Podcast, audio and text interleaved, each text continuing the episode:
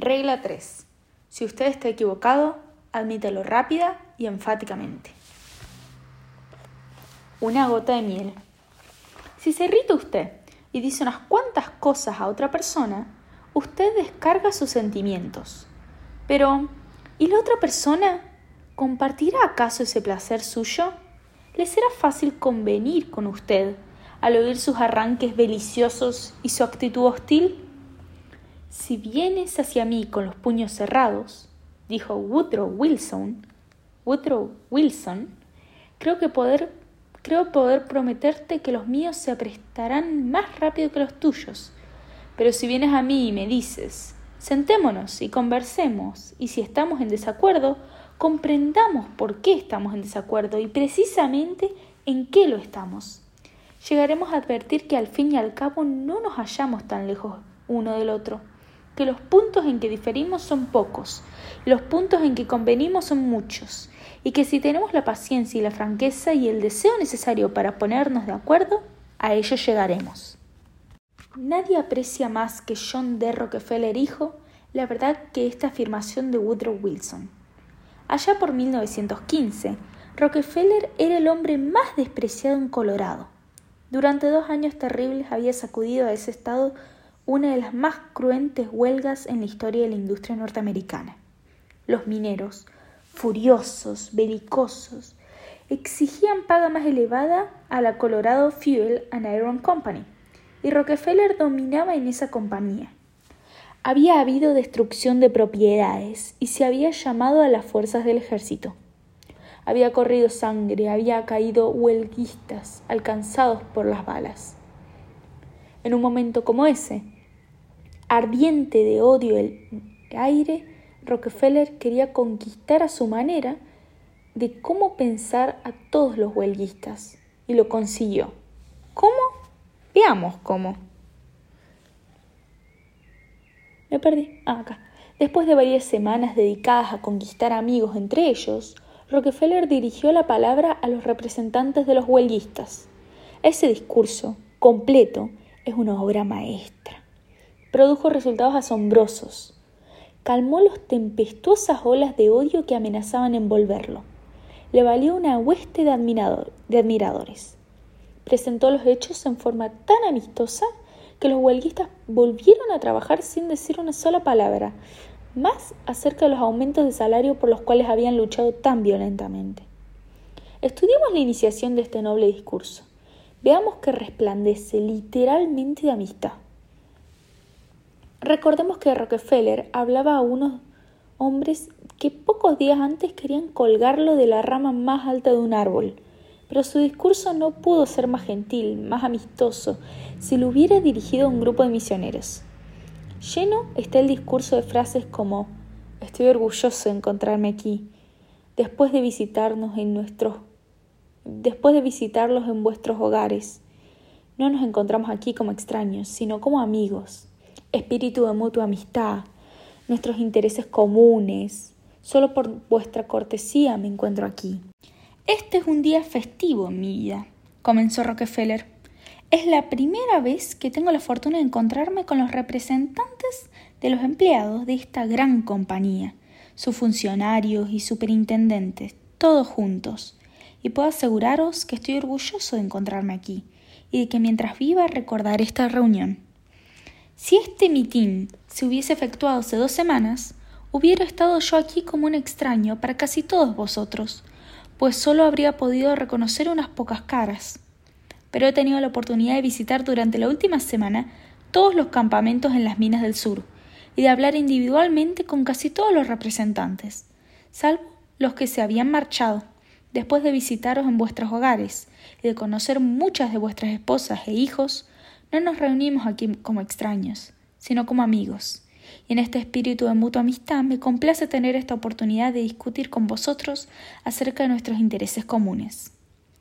Como se trata de una reunión de funcionarios de la compañía y representantes de empleados, solo por vuestra cortesía me encuentro aquí, y porque no tengo la fortuna de ser un funcionario ni un empleado, y sin embargo entiendo estar íntimamente asociado con vosotros, porque, en cierto sentido, yo represento a la vez a los accionistas y a los directores. ¿No es este un ejemplo espléndido del arte de convertir a los enemigos en amigos? Imaginemos que Rockefeller hubiese tomado otro camino. Imaginemos que hubiese discutido con los mineros y les hubiese dicho cosas desagradables. Imaginemos que, por sus tonos e insinuaciones, les hubiese imputado que se equivocaban. Imaginemos que, con todas las reglas de la lógica, les hubiese demostrado cada uno de sus errores. ¿Qué habría ocurrido? Habría despertado más ira, más odio, más rebelión. Si el corazón de un hombre está lleno de discordia y malos sentimientos contra usted, no puede usted atraerlo a su manera de pensar ni con toda la lógica de la creación. Los padres regañones, los patrones mandones y los maridos o esposas rezongones deben comprender que a nadie le gusta cambiar de idea. A nadie es posible obligar por la fuerza a que convenga con usted o conmigo. Pero es posible conducir a la otra persona a ello, si somos suaves y amables. Yo le dijo Lincoln hace cerca de cien años. Estas son sus palabras. Una vieja y exacta máxima dice que una gota de miel caza más moscas que un galón de hiel. También ocurre con los hombres, que si usted quiere ganar a alguien en su causa, debe convencerlo primero de que es usted un amigo sincero. Ahí está la gota de miel que caza su corazón, el cual, dígase lo que se quiera, es el camino real hacia su razón. Las personas de negocios van aprendiendo que rinde beneficios el ser amables con los huelguistas. Por ejemplo, cuando 2.500 empleados de la fábrica de White Motor Company se declararon en huelga, pidiendo un aumento de salarios y reconocimiento del sindicato, Robert F. Black, presidente de la empresa, no formuló acrecensuras, ni amenazas, ni habló de tiranía ni comunismo. Elogió a los huelguistas. Publicó en los diarios de Cleveland un anuncio en que los felicitaba por la forma pacífica en que habían abandonado sus herramientas. Al ver que los huelguistas cuidaban de no trabajar, al ver que los huelguistas que cuidaban que no trabajaran los rompehuelgas estaban ociosos, les compró un par de docenas de palos de béisbol y los guantes correspondientes, y los invitó a jugar en terrenos baldíos. Para quienes preferían jugar a los bolos, alquiló un local adecuado. Esta muestra de amistad por parte del señor Black logró lo que siempre logra la amistad, engendró más amistad. Entonces los huelguistas consiguieron escobas, palas y carros y comenzaron a recoger los fósforos, papeles y colillas de cigarrillos en torno a la fábrica. Imaginemos eso. Imaginemos a unos huelguistas dedicados a limpiar el terreno de la fábrica mientras batallaban por salarios más elevados y por el reconocimiento del sindicato. Jamás se había producido un acontecimiento así en la larga y tempestuosa historia de los conflictos obreros en los Estados Unidos. Esta huelga terminó en menos de una semana, con una transacción, y terminó sin rencores ni malos sentimientos. Daniel Webster, que parecía un dios y hablaba como Jehová, fue uno de los abogados de mayor éxito, pero solía emitir sus argumentos más poderosos con expresiones tan amables como estas. Al jurado corresponde considerar, quizá valga la pena pensar en esto, caballeros. Aquí hay algunos hechos que espero no serán perdidos de vista, caballeros. O ustedes, señores, con su conocimiento del carácter humano, que verán fácilmente el significado de estos hechos. Nada de presión, ni un intento de forzar las opiniones sobre los demás. Webster utilizaba el método tranquilo, calmo, amistoso, y esto contribuyó a hacerle famoso. Tal vez no tenga usted que resolver una huelga o dirigirse a un jurado jamás, pero ¿acaso quiera obtener una rebaja en el alquiler? ¿Le servirá entonces este método? Veamos. O. L. Straub, ingeniero, quería que le rebajaran el alquiler, y sabía que el dueño de casa era un hombre muy enérgico. En una conversación ante nuestra clase relató Escribí al dueño de casa notificándole que iba a dejar el departamento tan pronto como expirara el contrato. La verdad es que no quería mudarme de casa, quería permanecer en ella y siempre que me redujeran el alquiler. Pero la situación no ofrecía esperanzas. Otros inquilinos lo habían intentado infructuosamente.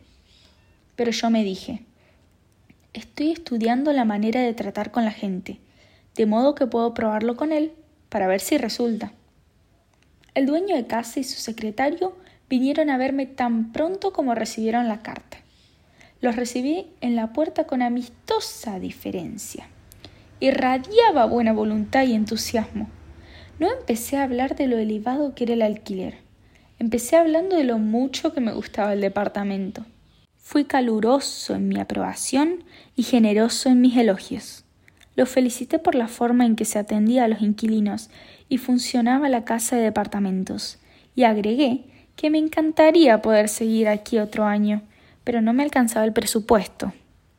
Es evidente que jamás había tenido aquel hombre una recepción así de un inquilino.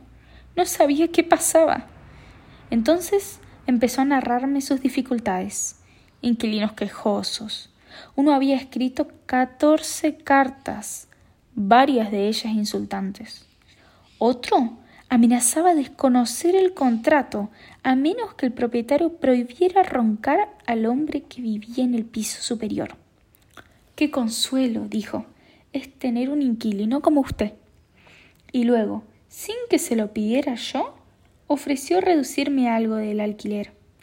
Yo quería una rebaja mayor, de modo que indiqué la cifra que podía pagar sin desequilibrar el presupuesto y el dueño aceptó sin una protesta. Cuando se marchaba, se volvió hacia mí y me preguntó ¿Cómo quiere que le decoremos el departamento? Si yo hubiese tratado de obtener una rebaja de alquiler por el método de los otros inquilinos, estoy seguro de que habría tropezado con el mismo fracaso de ellos. El triunfo se debió al método amistoso, de simpatía, de apreciación. Dean Woodcock de Pittsburgh, Pensilvania, es superintendente de un departamento de la compañía eléctrica local. Se llamó a personal a su cargo para reparar unos equipos en lo alto de un poste. Antes este tipo de trabajo lo habría realizado otro departamento, y hacía poco que la responsabilidad había sido transferida a la sección de Woodcock. Aunque sus hombres estaban preparados para hacerlo, era la primera vez que lo llamaban para hacer este tipo de reparaciones. Todo el mundo en la compañía estaba interesado en ver cómo se las arreglarían. El señor Woodcock, varios de sus funcionarios subordinados y gente de otros departamentos fueron a ver la operación. Se reunieron muchos autos y camiones, y una cantidad de gente observaba a los dos hombres que habían subido al poste. Woodcock vio que un hombre en la calle había salido de su auto con una cámara y estaba tomando fotografías de la escena. El personal de la compañía de electricidad es extremadamente sensible a las relaciones públicas, y de pronto Woodcock comprendió cómo debía de estar viendo el espectáculo del hombre de la cámara. Exceso de personal ocioso, docenas de personas sin hacer nada, mirando a dos hombres que hacían su trabajo. Cruzó la calle y fue hacia el fotógrafo. Veo que está interesado en nuestra operación. Sí, pero mi madre estará más interesada. Ella tiene acciones en la compañía esto le abrirá los ojos. Incluso puede decidir que su inversión fue imprudente. Desde hace años vengo diciéndole que en compañías como la suya hay mucha gente ociosa. Esto lo prueba. Y es posible que a los diarios también les interesen las fotos. Da esa impresión, ¿no es cierto? Yo pensaría lo mismo en su caso, pero sucede que esta es una situación muy especial. Y explicó de qué se trataba que era la primera salida de este tipo para su departamento y todos estaban interesados en ver los resultados, de los ejecutivos para abajo. Le aseguró que bajo condiciones normales los dos hombres vendrían a trabajar solos. El fotógrafo bajó la cámara, le dio la mano a Woodcock y le agradeció que se hubiera tomado la molestia de explicarle la situación. La actitud amistosa de Dean Woodcock le ahorró a su compañía una mala publicidad otro miembro de una de nuestras clases, Gerald H. Wynne, de Little New Hampshire, nos contó cómo, mediante una actitud amistosa, obtuvo un arreglo muy ventajoso en un caso de reclamos por daños. A comienzos de la primavera, contó, antes de que comenzara el deshielo, hubo una tormenta especialmente fuerte, y el agua, que normalmente se habría escurrido por los desagües, tomó otra dirección al encontrar helados a estos, y se introdujo en un lote donde yo acababa de construir una casa. Al no poder salir, el agua hizo presión contra los cimientos de la casa. Se filtró bajo el piso de concreto del sótano, lo rajó y el sótano terminó inundado. Esto arruinó la caldera y los calentadores de agua. El costo de las reparaciones superaba los dos mil dólares. Yo no tenía seguro que cubriera este tipo de daños. No obstante, descubrí que el dueño del lote había olvidado hacer un drenaje cerca de la casa, que habría impedido que se produjera el daño. Hice una cita para verlo. Durante el viaje de 40 kilómetros hasta su oficina, pensé cuidadosamente en todos los detalles de la situación y recordé los principios que había aprendido en este curso.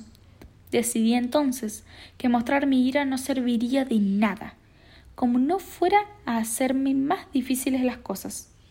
Cuando llegué, me mantuve muy tranquilo y comencé hablando de sus recientes vacaciones al Caribe. Después, cuando sentí que había llegado el momento, le mencioné el pequeño problema de los daños que había causado el agua. Accedió inmediatamente a pagar su parte en los arreglos.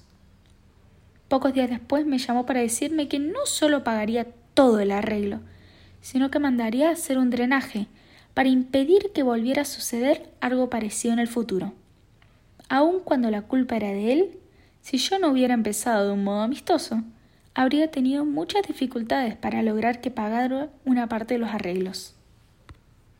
Hace unos años, cuando yo era un niño que caminaba descalzo por los bosques hasta una escuela campesina en el noroeste de Missouri, leí una fábula acerca del sol y el viento. Discutieron ambos acerca de cuál era más fuerte, y el viento dijo Te demostraré que soy el más fuerte. ¿Ves aquel anciano envuelto en una capa? Te apuesto a que le haré quitar la capa más rápido que tú. Se ocultó el sol tras una nube y comenzó a soplar el viento, cada vez con más fuerza, hasta ser casi un ciclón. Pero cuanto más soplaba, tanto más se envolvía el hombre en la capa. Por fin el viento se calmó y se declaró vencido. Y entonces salió el sol y sonrió benignamente sobre el anciano. No pasó mucho tiempo hasta que el anciano, acalorado por la tibieza del sol, se quitó la capa. El sol demostró entonces al viento que la suavidad y la amistad son más poderosas que la furia y la fuerza.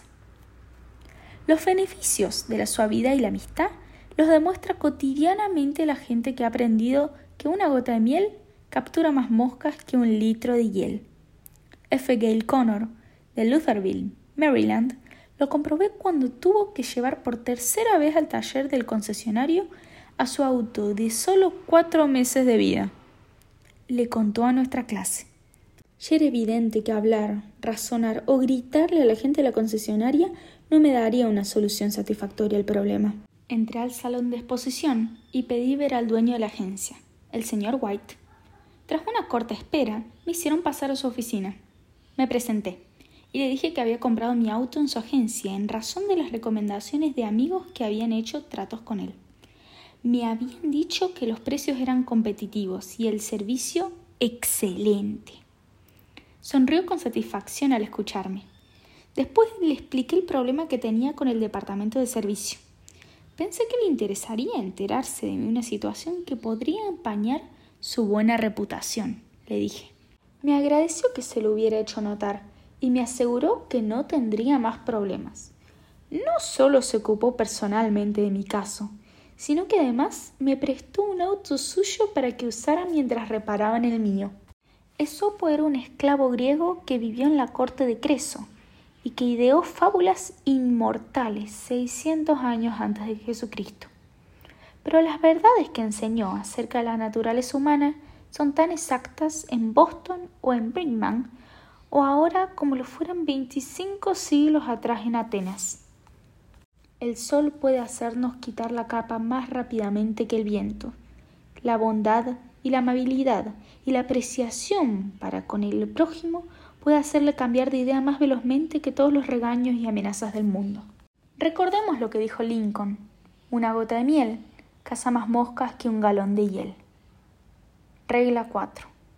Empiece de forma amigable. 5. El secreto de Sócrates. Cuando hable con alguien, no empiece discutiendo las cosas en que hay divergencia entre los dos. Empiece destacando y siga destacando las cosas en que están de acuerdo. Siga acentuando, si es posible, que los dos tienen el mismo fin y que la única diferencia es el método y no el propósito. Un no como respuesta, dice el profesor Overstreet, Harry A. Overstreet, Influencing Human Behavior, es un obstáculo sumamente difícil de vencer. Cuando una persona ha dicho no, todo el orgullo que hay en su personalidad exige que sea consecuente consigo misma. Tal vez comprenda más tarde que ese no fue un error, pero de todos modos tiene que tener en cuenta ese preciso orgullo.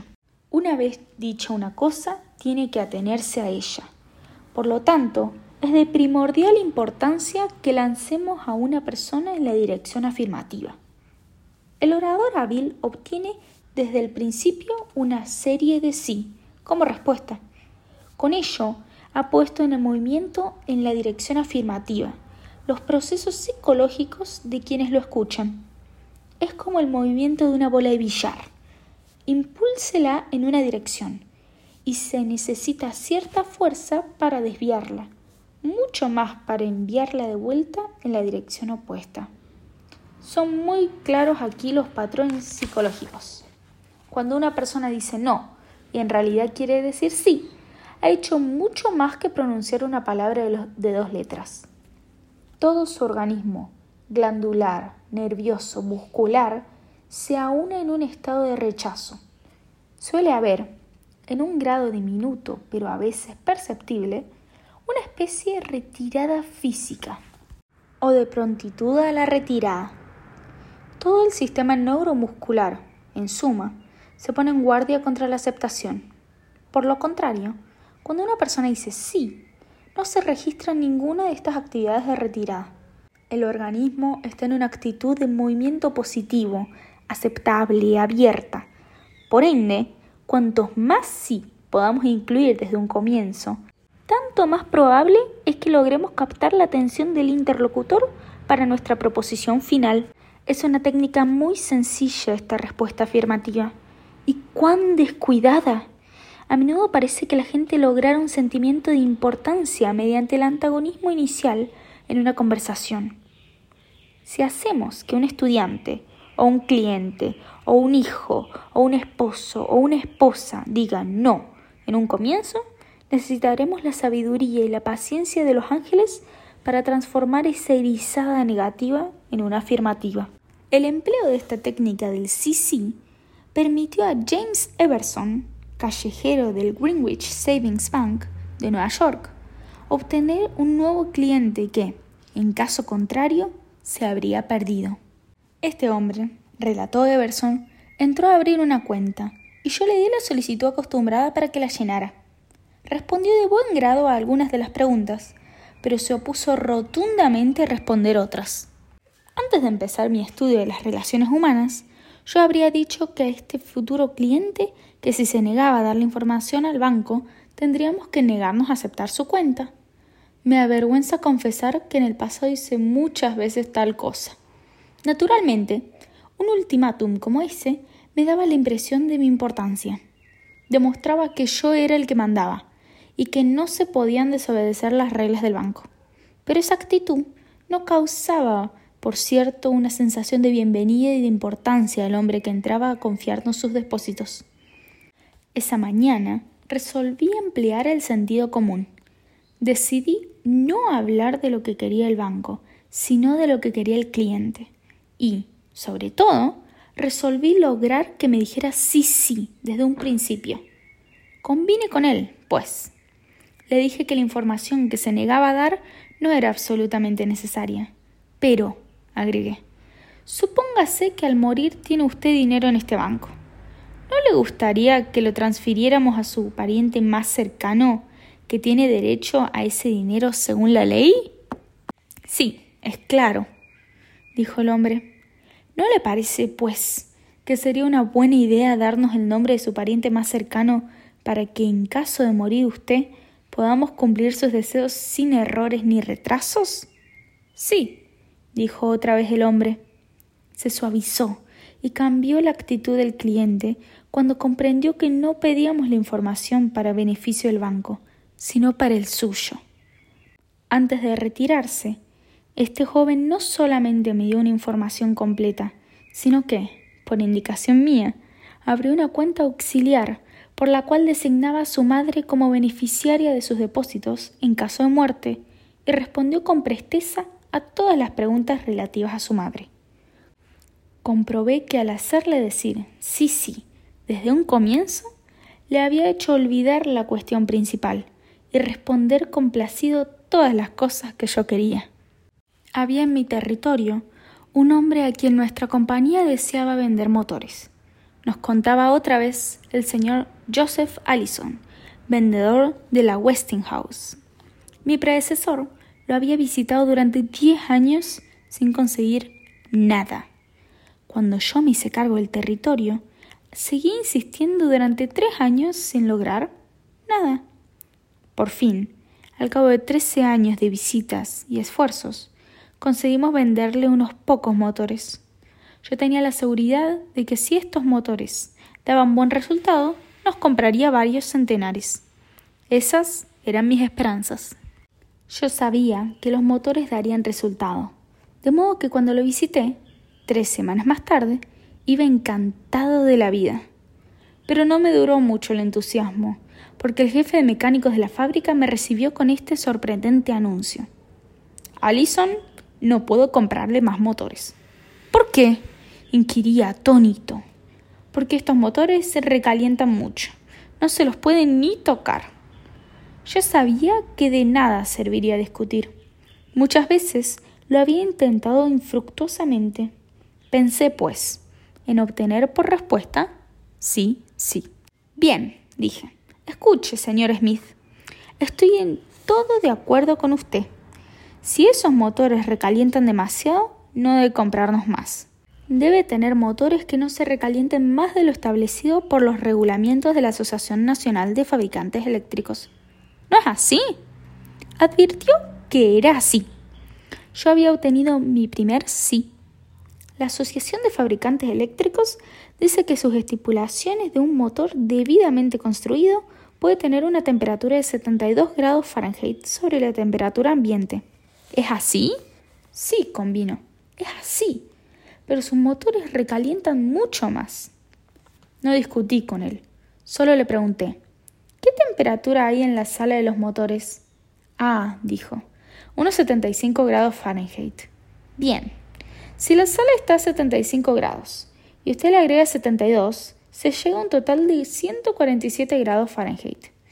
¿No se quemaría la mano si lo pusiera usted bajo un chorro de agua caliente a una temperatura de 147 grados Fahrenheit. Otra vez se vio obligado a responder afirmativamente. ¿No sería una buena idea, pues, no poner la mano en esos motores? Sí, me respondió. Creo que usted tiene razón. Continuamos un rato la conversación y por fin mi interlocutor llamó a su secretario y concluyó conmigo un nuevo negocio para el mes siguiente. Necesité años de tiempo y mucho dinero en negocios perdidos antes de aprender que discutir no da beneficios, que es mucho más provechoso e interesante mirar las cosas desde el punto de vista del interlocutor y hacerle decir sí, sí desde un principio. Eddie Snow, patrocinador de nuestros cursos en Oakland, California, cuenta cómo se volvió un buen cliente de un negocio solo porque el propietario logró hacerle decir sí, sí. Eddie se había interesado en la casa con arco y flecha y había gastado bastante dinero en la compra de equipo en un negocio de artículos deportivos. En una ocasión que fue su hermano a visitarlo, quiso llevarlo a casa con él. Trató de alquilar un arco en este mismo negocio. El empleado que atendió su llamado telefónico le respondió, sin más, que no alquilaban arcos. De modo que Eddie llamó a otro negocio. He aquí su relato de lo que pasó. Me respondió un caballero muy agradable. Su respuesta a mi pedido de alquiler fue totalmente diferente a la que había recibido en el otro negocio. Me dijo que lamentablemente ya no alquilaban más arcos porque no les resultaba rentable. Después me preguntó si yo había alquilado alguna vez un arco. Le dije que sí, que lo había hecho años atrás. Me recordó que probablemente yo habría pagado entre 25 y 30 dólares por el alquiler. Volví a decir que sí. Entonces me preguntó si yo era de la clase de personas a las que les agrada ahorrar dinero. Naturalmente, respondí que sí. Me explicó que tenían equipos de arcos con todos los extras, en venta por 34,95 dólares. Yo podía comprarme un equipo por solo 4,95 más de lo que me costaría alquilarlo. Me explicó que este era el motivo por el que habían dejado de alquilar. ¿No me parecía razonable? Mi respuesta, que volvió a ser afirmativa, llevó a mi adquisición de un equipo, y cuando fui al local a retirarlo le compré varios elementos más, y desde entonces he seguido siendo cliente suyo. Sócrates, el támano de Atenas, fue uno de los más grandes filósofos que haya habido. Hizo algo que solo un puñado de hombres han podido lograr en toda la historia. Cambió radicalmente todo el curso del pensamiento humano, y ahora, veinticuatro siglos después de su muerte, se lo honra como uno de los hombres más hábiles para persuadir a los demás. ¿Sus métodos? ¿Decían los demás que se equivocaban? Oh, no. Era demasiado sagaz para ello. Toda su técnica, llamada ahora método socrático, se basaba en obtener una respuesta de sí sí. Hacía preguntas con las cuales tenía que convenir su interlocutor. Seguía ganando una afirmación tras otra hasta que tenía una cantidad de síes a su favor. Seguía preguntando hasta que por fin Casi sin darse cuenta, su adversario se veía llegando a una conclusión que pocos minutos antes habría rechazado enérgicamente. La próxima vez que deseemos decir a alguien que se equivoca, recordemos al viejo Sócrates y hagamos una pregunta amable, una pregunta que produzca la respuesta sí, sí. Los chinos tienen un proverbio lleno de la vieja sabiduría oriental. Quien pisa con suavidad va lejos. Estos chinos tan cultos han pasado cinco mil años estudiando la naturaleza humana y han empleado en ello mucha perspicacia. Quien pisa con suavidad va lejos. Regla 5. Consiga que la otra persona diga sí, sí inmediatamente. 6. La válvula de seguridad para atender quejas. Casi todos nosotros, cuando tratamos de atraer a los demás a nuestro modo de pensar, hablamos demasiado. Los vendedores, especialmente, son adictos a este costoso error. Dejemos que hable la otra persona. Ella sabe más que nosotros acerca de sus negocios y sus problemas. Hagámosle preguntas. Permitámosle que nos explique unas cuantas cosas. Si estamos en desacuerdo con ella, podemos vernos tentados a interrumpirla. Pero no lo hagamos, es peligroso no nos prestará atención mientras tenga todavía una cantidad de ideas propias que reclaman expresión. Escuchemos con paciencia y con ecuanimidad. Seamos sinceros. Alentémosle a expresar del todo sus ideas. ¿Da resultado esta política en los negocios? Veamos. Aquí tenemos el relato de un hombre que se vio obligado a emplearla. Uno de los más grandes fabricantes de automóviles de los Estados Unidos negociaba la compra de tejidos para tapizar sus coches durante todo el año. Tres fábricas importantes habían preparado tejidos de muestra. Todos habían sido inspeccionados por los directores de la compañía de automóviles y a cada fabricante se le había comunicado que en un día determinado se daría a su representante una oportunidad para intentar, por última vez, la obtención del contrato.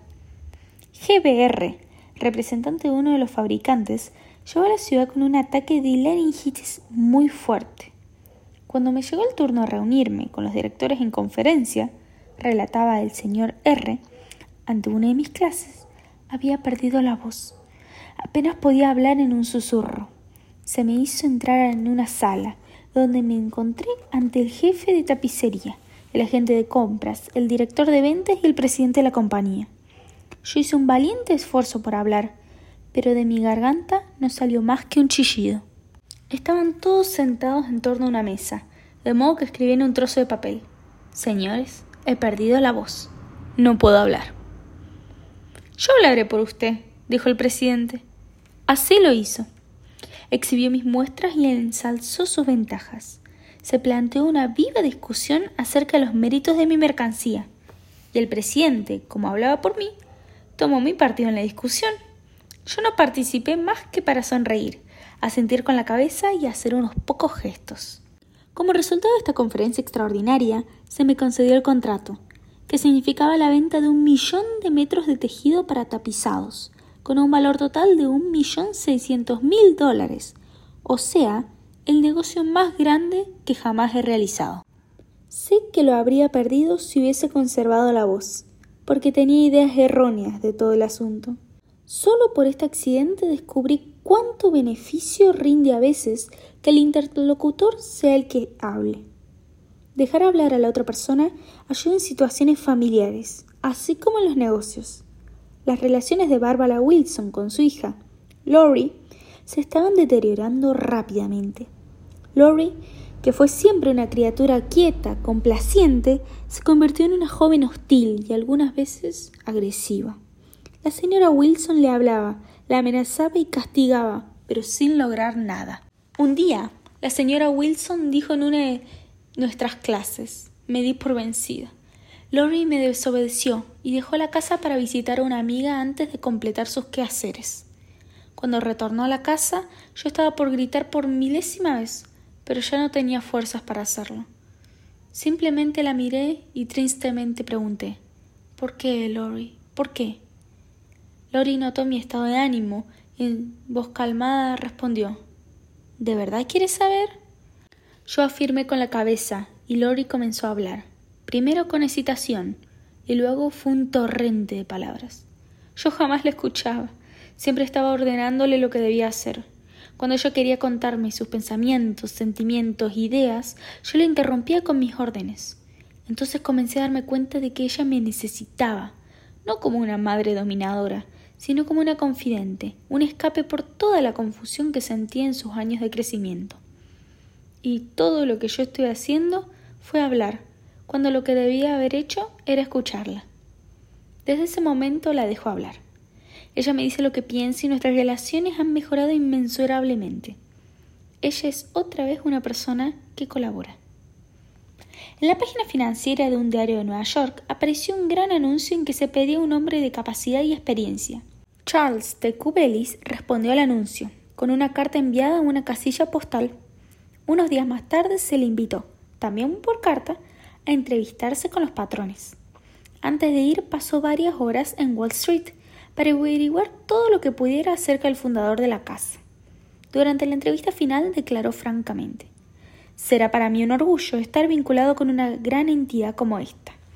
Creo que usted se inició hace 28 años sin más elementos que una oficina y una estenógrafa, ¿no es cierto?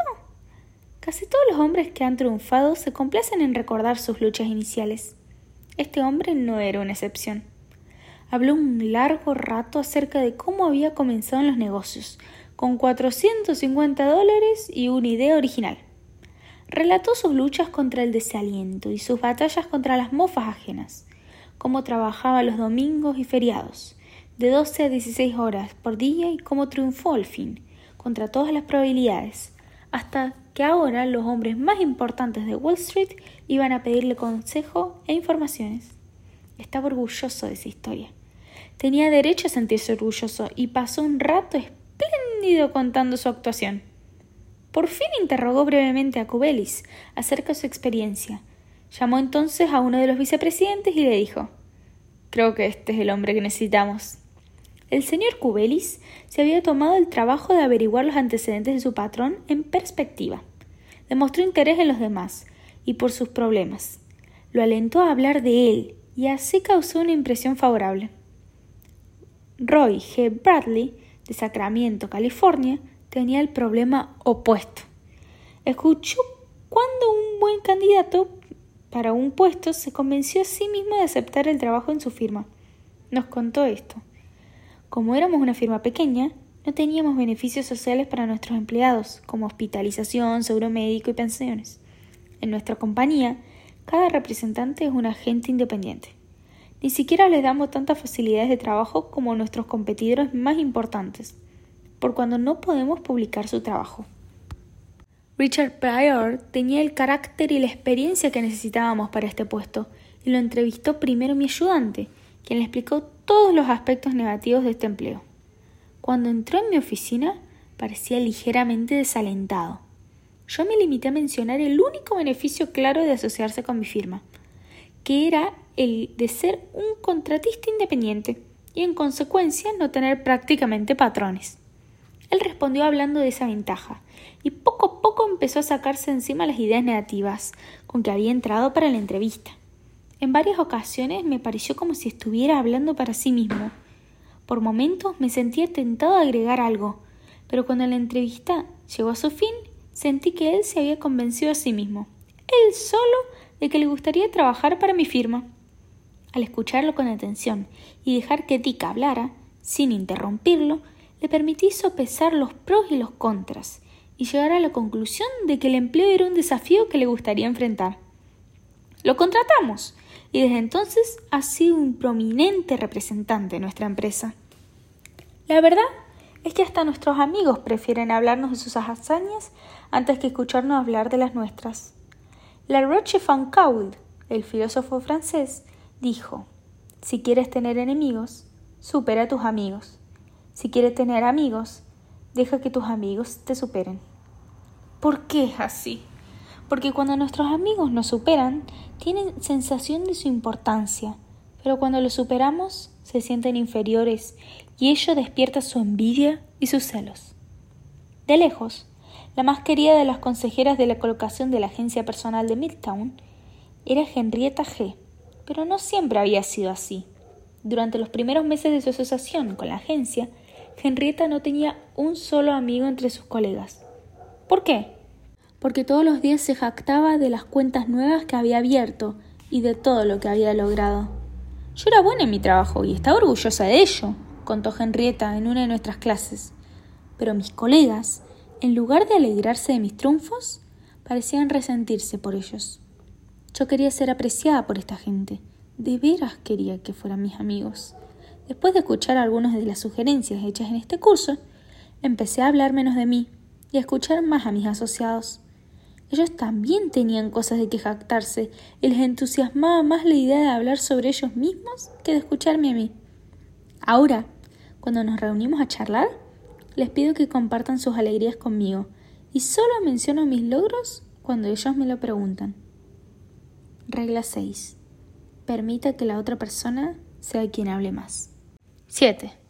¿Cómo obtener cooperación? ¿No tiene usted más fe en las ideas que usted mismo descubre que en aquellas que se le sirven de bandeja de plata? Si es así, ¿no demuestra un error de juicio al tratar que los demás acepten a toda fuerza las opiniones que usted sustenta? ¿No sería más sagaz hacer sugestiones y dejar que los demás lleguen por sí solos a la conclusión?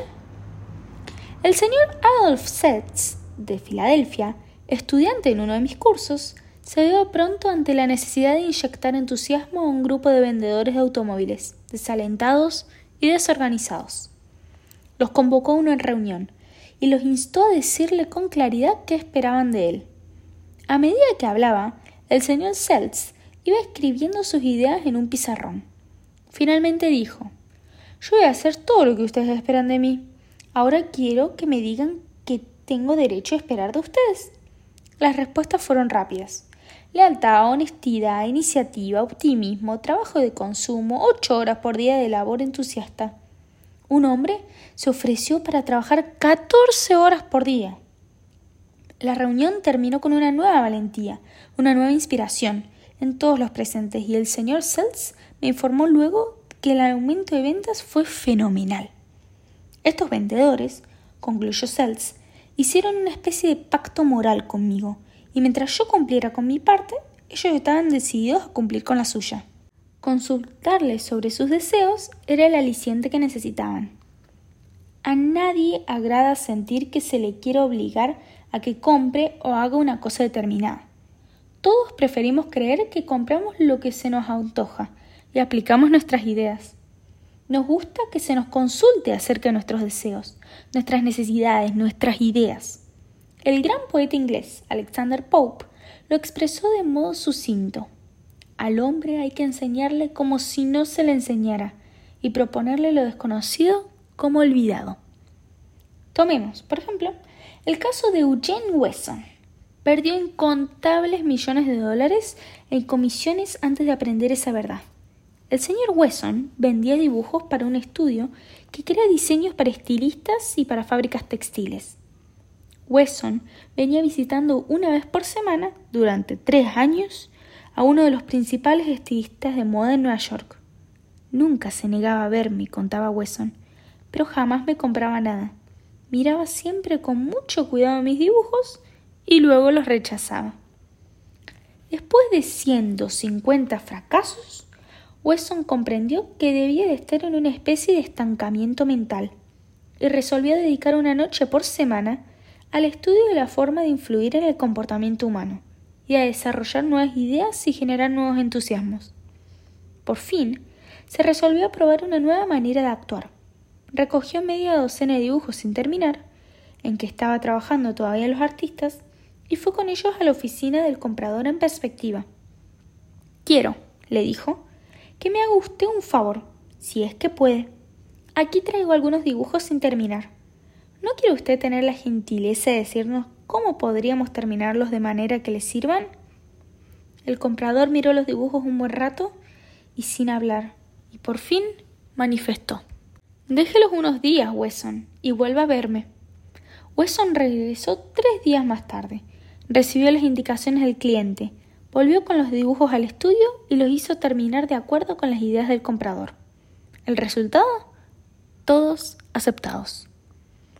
Desde entonces el mismo comprador ha ordenado muchos otros dibujos, trazados todos de conformidad con sus ideas. Ahora comprendo, nos refería el señor Wesson, por qué durante años no conseguí vender un solo diseño de este comprador. Le recomendaba que comprara lo que se me ocurría que debía comprar. Ahora hago todo lo contrario. Le pido que me dé sus ideas, y él cree que los dibujos son de su creación, como es cierto. Ahora no tengo que esforzarme por venderle nada. Él compra solo.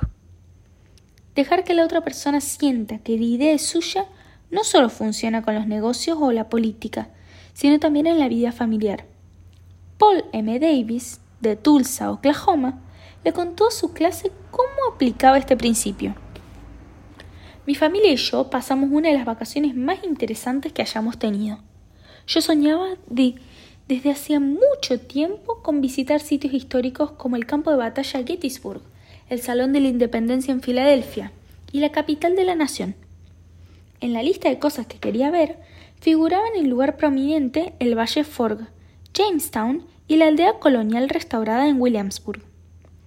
En marzo, mi esposa Nancy dijo que tenía ciertas ideas para nuestras vacaciones de verano, que incluían una gira por los estados del oeste, visitados puntos de interés en Nuevo México, Arizona, California y Nevada. Hacía años que quería realizar este viaje. Obviamente, no podíamos satisfacer ambos deseos. Nuestra hija Anne terminaba de hacer un curso en la secundaria sobre historia nacional y se había interesado mucho en los hechos que conformaron el crecimiento de nuestro país. Le pregunté si le gustaría visitar los sitios sobre los que había estado estudiando en nuestras próximas vacaciones dijo que le encantaría hacerlo. Dos noches después, sentados en la cena, Nancy anunció que si todos estábamos de acuerdo, en las vacaciones de verano haríamos un viaje por los estados del este, lo que sería instructivo para Anne e interesante para todos nosotros. No hubo objeciones. Esta misma psicología fue utilizada por un fabricante de aparatos de rayos X para vender su equipo en uno de los más grandes hospitales de Brooklyn. Este hospital iba a construir un nuevo pabellón y se disponía a equiparlo con el mejor consultorio de rayos X que hubiera en el país. El doctor L, a cargo del departamento de rayos, se había abrumado por vendedores que defendían entrañablemente las ventajas de sus respectivos equipos. Pero un fabricante fue más hábil que los demás. Sabía más acerca de la forma de tratar con las personas.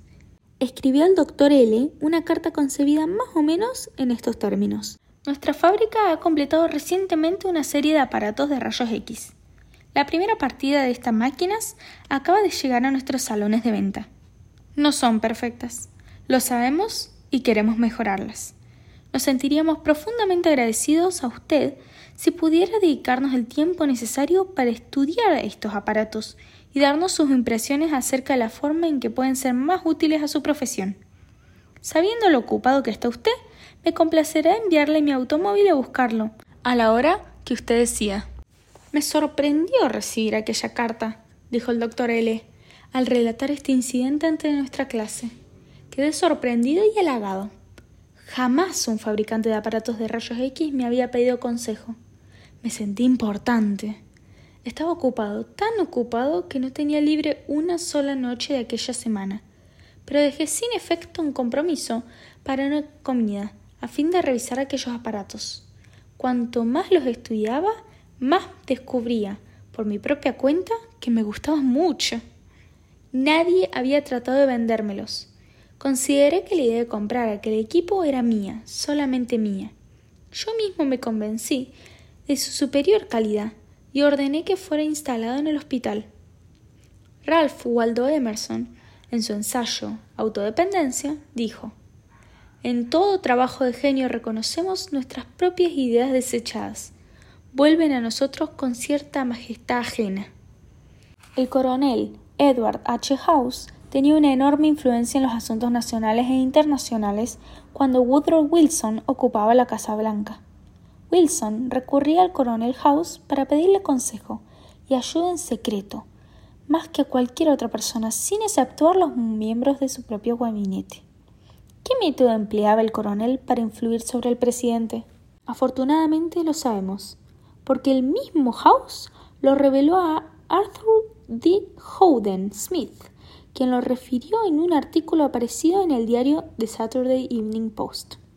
Una vez que llegué a conocer bien al presidente, relató House, supe que el mejor medio para convertirlo a cualquier idea era dársela a conocer como al pasar, pero interesándolo en ella, de modo de hacerle pensar en esa idea por su propia cuenta. La primera vez que utilicé este sistema fue por accidente. Yo lo había visitado en la Casa Blanca y recomendado una política que él parecía rechazar. Pero unos días después, en una comida, me sorprendió oírle proponer mi indicación como si fuera de él. House no lo interrumpió para decirle Esa idea no es suya, es mía. No. House no iba a hacer tal cosa. Era demasiado diestro para hacerla. No le interesaba darse importancia, quería resultados. Por eso, dejó que Wilson siguiera creyendo que la idea era suya. Aún más, anunció públicamente que Wilson era el autor de esas ideas. Recordemos que con las personas con las que entraremos mañana en contacto serán por lo menos tan humanos como Woodrow Wilson. Utilicemos, pues, las técnicas del coronel House.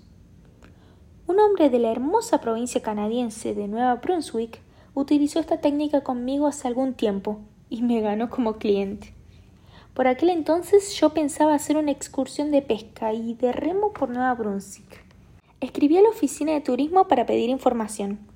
Mi nombre y dirección, evidentemente, aparecieron en una lista pública, porque me vi inmediatamente asediado por cartas y folletos y revistas de campamentos y guías para variantes. Yo estaba atónito. No sabía cuál elegir. Pero el dueño de uno de los campamentos hizo algo muy hábil me envió los nombres y números telefónicos de varias personas de Nueva York que habían ido a su campamento y me invitó a descubrir por mi cuenta qué me podía ofrecer. Con una gran sorpresa vi que conocía a un hombre que figuraba en la lista. Le hablé por teléfono, supe cuál había sido su experiencia en el campamento y luego telegrafié al dueño de la fecha de mi llegada. Los demás habían tratado de convencerme, pero este hombre no. Este me dejó que yo decidiera. Y fue quien ganó. Hace 25 siglos, el sabio chino Lao Tse dijo ciertas cosas que los lectores de este libro podrán utilizar hoy. La razón por la cual los ríos y los mares reciben el homenaje de cien torrentes de montaña es que se mantienen por debajo de ellos. Así son capaces de reinar sobre todos los torrentes de la montaña. De igual modo, el sabio que desea estar por encima de los hombres se coloca debajo de ellos. El que quiere estar delante de ellos se coloca detrás.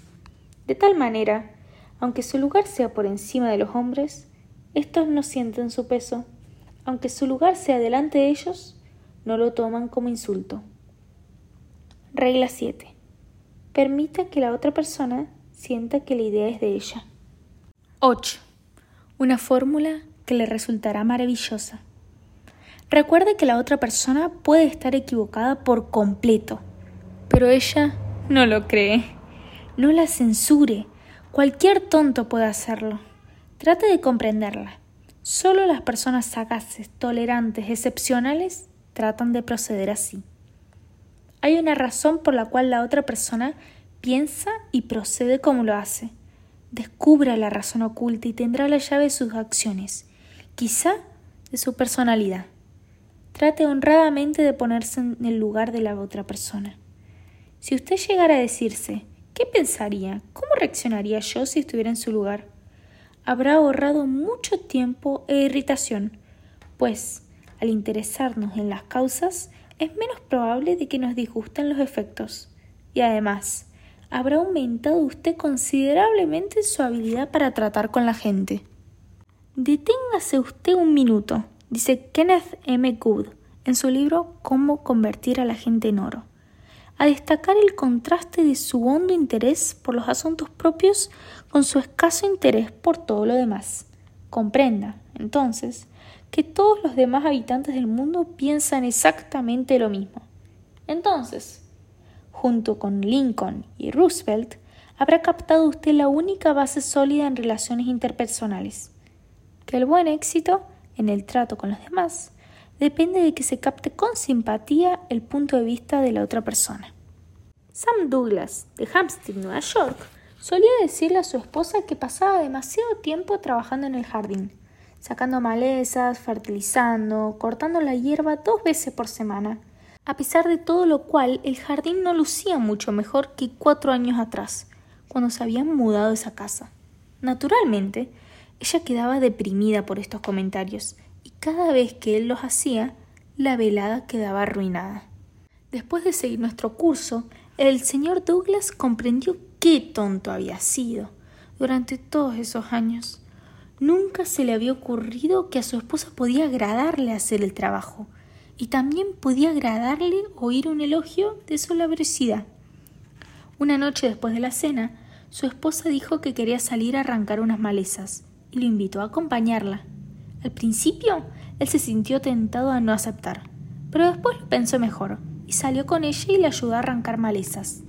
Ella quedó visiblemente complacida y pasaron una hora trabajando y charlando muy contentos. Desde esa vez, la ayudó siempre en la jardinería y la felicitó con frecuencia por lo bien que se veía el prado, el trabajo fantástico que estaba haciendo a pesar de lo malo del terreno.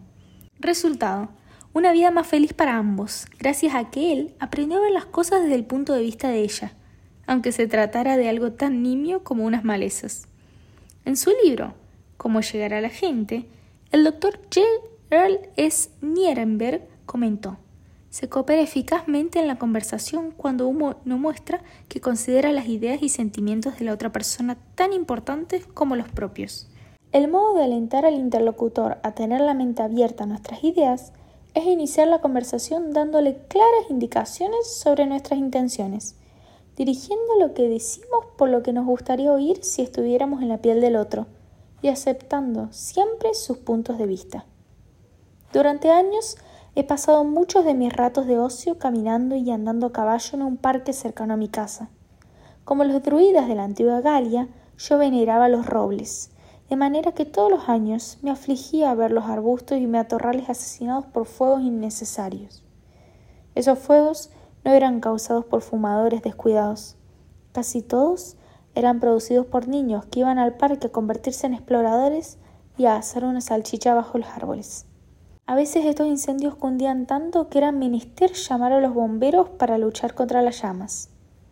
Al borde del parque había un cartel que amenazaba con multa y prisión a todo el que encendiera fuego, pero el cartel estaba en una parte poco frecuentada del parque y pocos niños lo veían. Un policía montado debía cuidar el parque, pero no se tomaba muy en serio estos deberes, y los incendios seguían propagándose verano tras verano.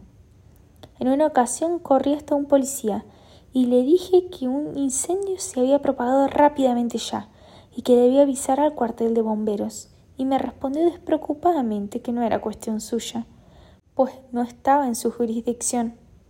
Desde entonces, cuando salí a caballo, iba yo constituido en una especie de comité individual para proteger los bienes públicos.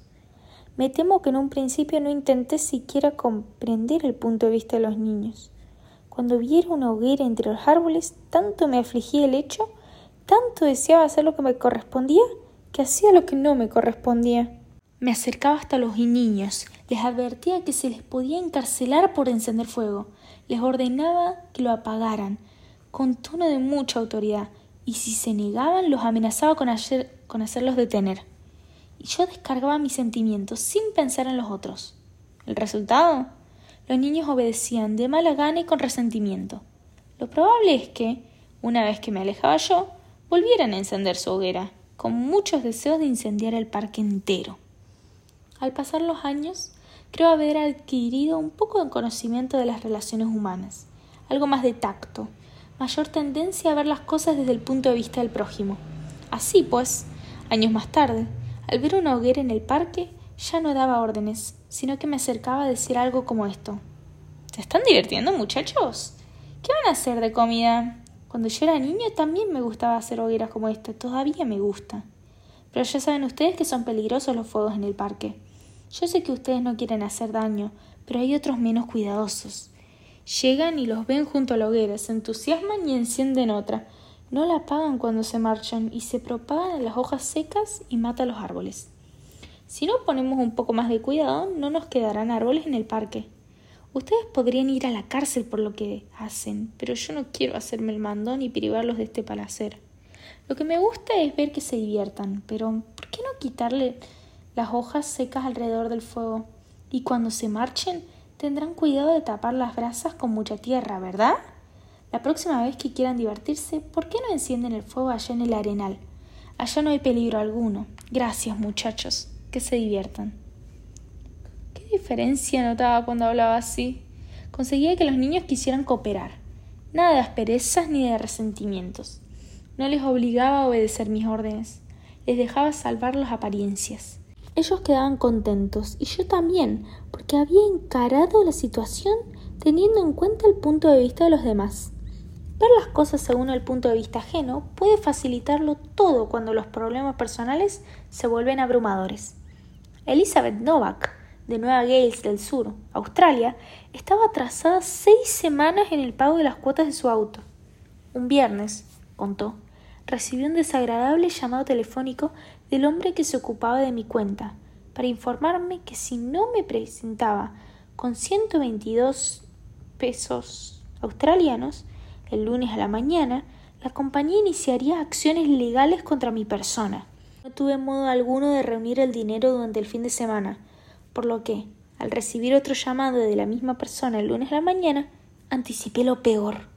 En lugar de derrumbarme, Traté de ver a la situación desde el punto de vista de este hombre. Me disculpé con la mayor sinceridad posible por causarle tantos inconvenientes y le hice notar que yo debía ser la cliente que más problemas le traía, pues no era la primera vez que me demoraba en los pagos. Su tono de voz cambió inmediatamente y me tranquilizó diciéndome que yo estaba muy lejos de ser uno de sus clientes realmente problemáticos. Me contó algunos ejemplos de los groseros que podían llegar a ser sus clientes en ocasiones, cómo le mentían o trataban de evitar hablar con él. No dije nada. Después, sin que me diera ninguna sugerencia de mi parte, dijo que no tenía tanta importancia si no podía pagar de inmediato. Estaría bien con que le pagara veinte pesos australianos a fin de mes y me pusiera al día cuanto pudiera. Mañana antes de pedir a alguien que apague una hoguera o compre su producto o distribuya su caridad favorita, ¿por qué no cierra usted los ojos y trate de verlo todo desde el punto de vista de la otra persona? Pregúntese, ¿por qué esta persona va a querer hacerlo? Es cierto que esto le llevará tiempo, pero le ayudará a lograr amigos y a obtener mejores resultados, con menos fricción y menos trabajo. Yo prefiero caminar dos horas por la acera frente a la oficina de un hombre a quien debo entrevistar, dijo el decano de la Escuela de Negocios de Harvard, señor Domham, antes que entrar a su oficina sin una idea perfectamente clara de lo que voy a decirle y de lo que es probable que él, según mis conocimientos de sus intereses y motivos, ha de responderme. Esto es de tal importancia que voy a repetirlo. Yo prefiero caminar dos horas por la acera frente a la oficina de un hombre a quien debo entrevistar antes que entrar a su oficina sin una idea perfectamente clara de lo que voy a decirle y de lo que es probable que él, según mis conocimientos de sus intereses y motivos, ha de responderme. Si como resultado de la lectura de este libro consigue usted tan solo una cosa, una mayor tendencia a pensar siempre en términos del punto de vista ajeno y a ver las cosas desde ese punto de vista tanto como desde el suyo, si tan solo ese resultado logra de la lectura de este libro, bien puede resultar uno de los pasos culminantes de su carrera. Regla 8. Trate honradamente de ver las cosas desde el punto de vista de la otra persona. 9. Lo que todos quieren. ¿No le gustaría a usted tener una frase mágica que sirva para detener las discusiones, para eliminar malos sentimientos, crear buena voluntad y hacer que se lo escuche atentamente? ¿Sí? Pues bien, aquí está. Comience diciendo Yo no lo puedo culpar por sentirse como se siente. Si yo estuviera en su lugar, no hay duda de que me sentiría de la misma manera. Una frase como esa suavizará a la persona más pendenciera del mundo, y usted puede pronunciarla con toda sinceridad, porque si estuviera usted en el lugar del otro, es evidente que pensaría como él. Un ejemplo. Tomemos a Al Capone. Supongamos que usted hubiera heredado el mismo cuerpo y el mismo temperamento y el mismo cerebro que heredó Al Capone. Supongamos que hubiese tenido usted su misma educación, sus experiencias y ambiente. Sería usted precisamente lo que él era y estaría donde estuvo él. Porque esas cosas, y solamente esas cosas, son las que lo han hecho como es. La única razón, por ejemplo, de que no sea usted una víbora de cascabel es que sus padres no eran víboras de cascabel. Muy poco crédito merece usted por ser lo que es. Y recuerde, también que muy poco descrédito merece por ser como es la persona que se le acerca irritada, llena de prejuicios y razonable. Tenga compasión del pobre diablo. Apiádese de él, simpatice con él, dígase ese, si no fuera por la gracia de Dios, podría ser yo. Las tres cuartas partes de las personas con quienes se encontrará usted mañana tienen sed de simpatía. Deles esa simpatía y les tendrán cariño. Yo pronuncié cierta vez una conferencia radiotelefónica acerca de la autora de Mujercitas, Luisa May Alcott. Naturalmente, yo sabía que había vivido y escrito sus libros inmortales en Concord, Massachusetts, pero sin pensar en lo que decía, hablé de una visita hecha por mí a su viejo hogar en Concord, Nueva Hampshire. Si hubiese dicho Nueva Hampshire solo una vez, se me podría haber perdonado. Pero desgraciadamente lo dije dos veces. Me vi asediado por cartas y telegramas. Agrios mensajes que giraban en torno a mi indefensa cabeza como un enjambre de avispas. Muchos de ellos mostraban indignación. Unos pocos eran insultantes. Una dama colonial, criada en Concord, Massachusetts, y residente por entonces en Filadelfia, volcó en mí su ira más ardiente. No podría haberse mostrado más punzante si yo hubiese dicho que la señora Alcott pertenecía a una tribu de caníbales. Al leer la carta reflexioné. Gracias a Dios que no me he casado con esta señora. Tuve impulsos de escribirle manifestándole que, si bien yo había cometido un error geográfico, ella lo había cometido en cuanto a cortesía. Esa iba a ser mi frase inicial. Después, ya vería lo que pensaba ella pero no lo hice. Me dominé. Comprendí que cualquier tonto acalorado haría lo mismo. Yo quería estar por encima de los tontos. Por eso decidí tratar de convertir esa hostilidad en amistad. Sería una especie de desafío, una especie de juego para mí. Me dije, después de todo, si yo estuviera en su lugar, pensaría probablemente lo mismo que ella. Así pues, decidí simpatizar con su punto de vista. Tuve que ir a Filadelfia y no tardé en llamarla por teléfono. La conversación fue algo así. Yo. Señora fulana de tal, usted me escribió una carta hace pocas semanas y quiero darle las gracias. Ella, en tono oculto, bien educado. ¿Con quién tengo el honor de hablar? Yo. Usted no me conoce. Me llamo Dale Carnegie. Hace unos pocos domingos di una conferencia sobre Luisa May Alcott y cometí el error imperdonable de decir que había vivido en Concord, Nueva Hampshire. Fue un error estúpido y quiero pedirle disculpas. Fue usted muy amable al dedicar parte de su tiempo a escribirme. Ella. Siento mucho, señor Carnegie, haberle escrito como lo hice. Perdí el tino. Quiero que me disculpe. Yo. No, no. No es usted quien debe pedir disculpas, sino yo. Un niño no habría cometido el error que hice yo. Pedí disculpas por radio el domingo siguiente, pero quiero pedírselas personalmente ahora. Ella. Es que yo nací en Concord, Massachusetts. Mi familia se ha destacado en ese estado durante dos siglos y yo estoy muy orgullosa de todo lo que se refiere a Massachusetts.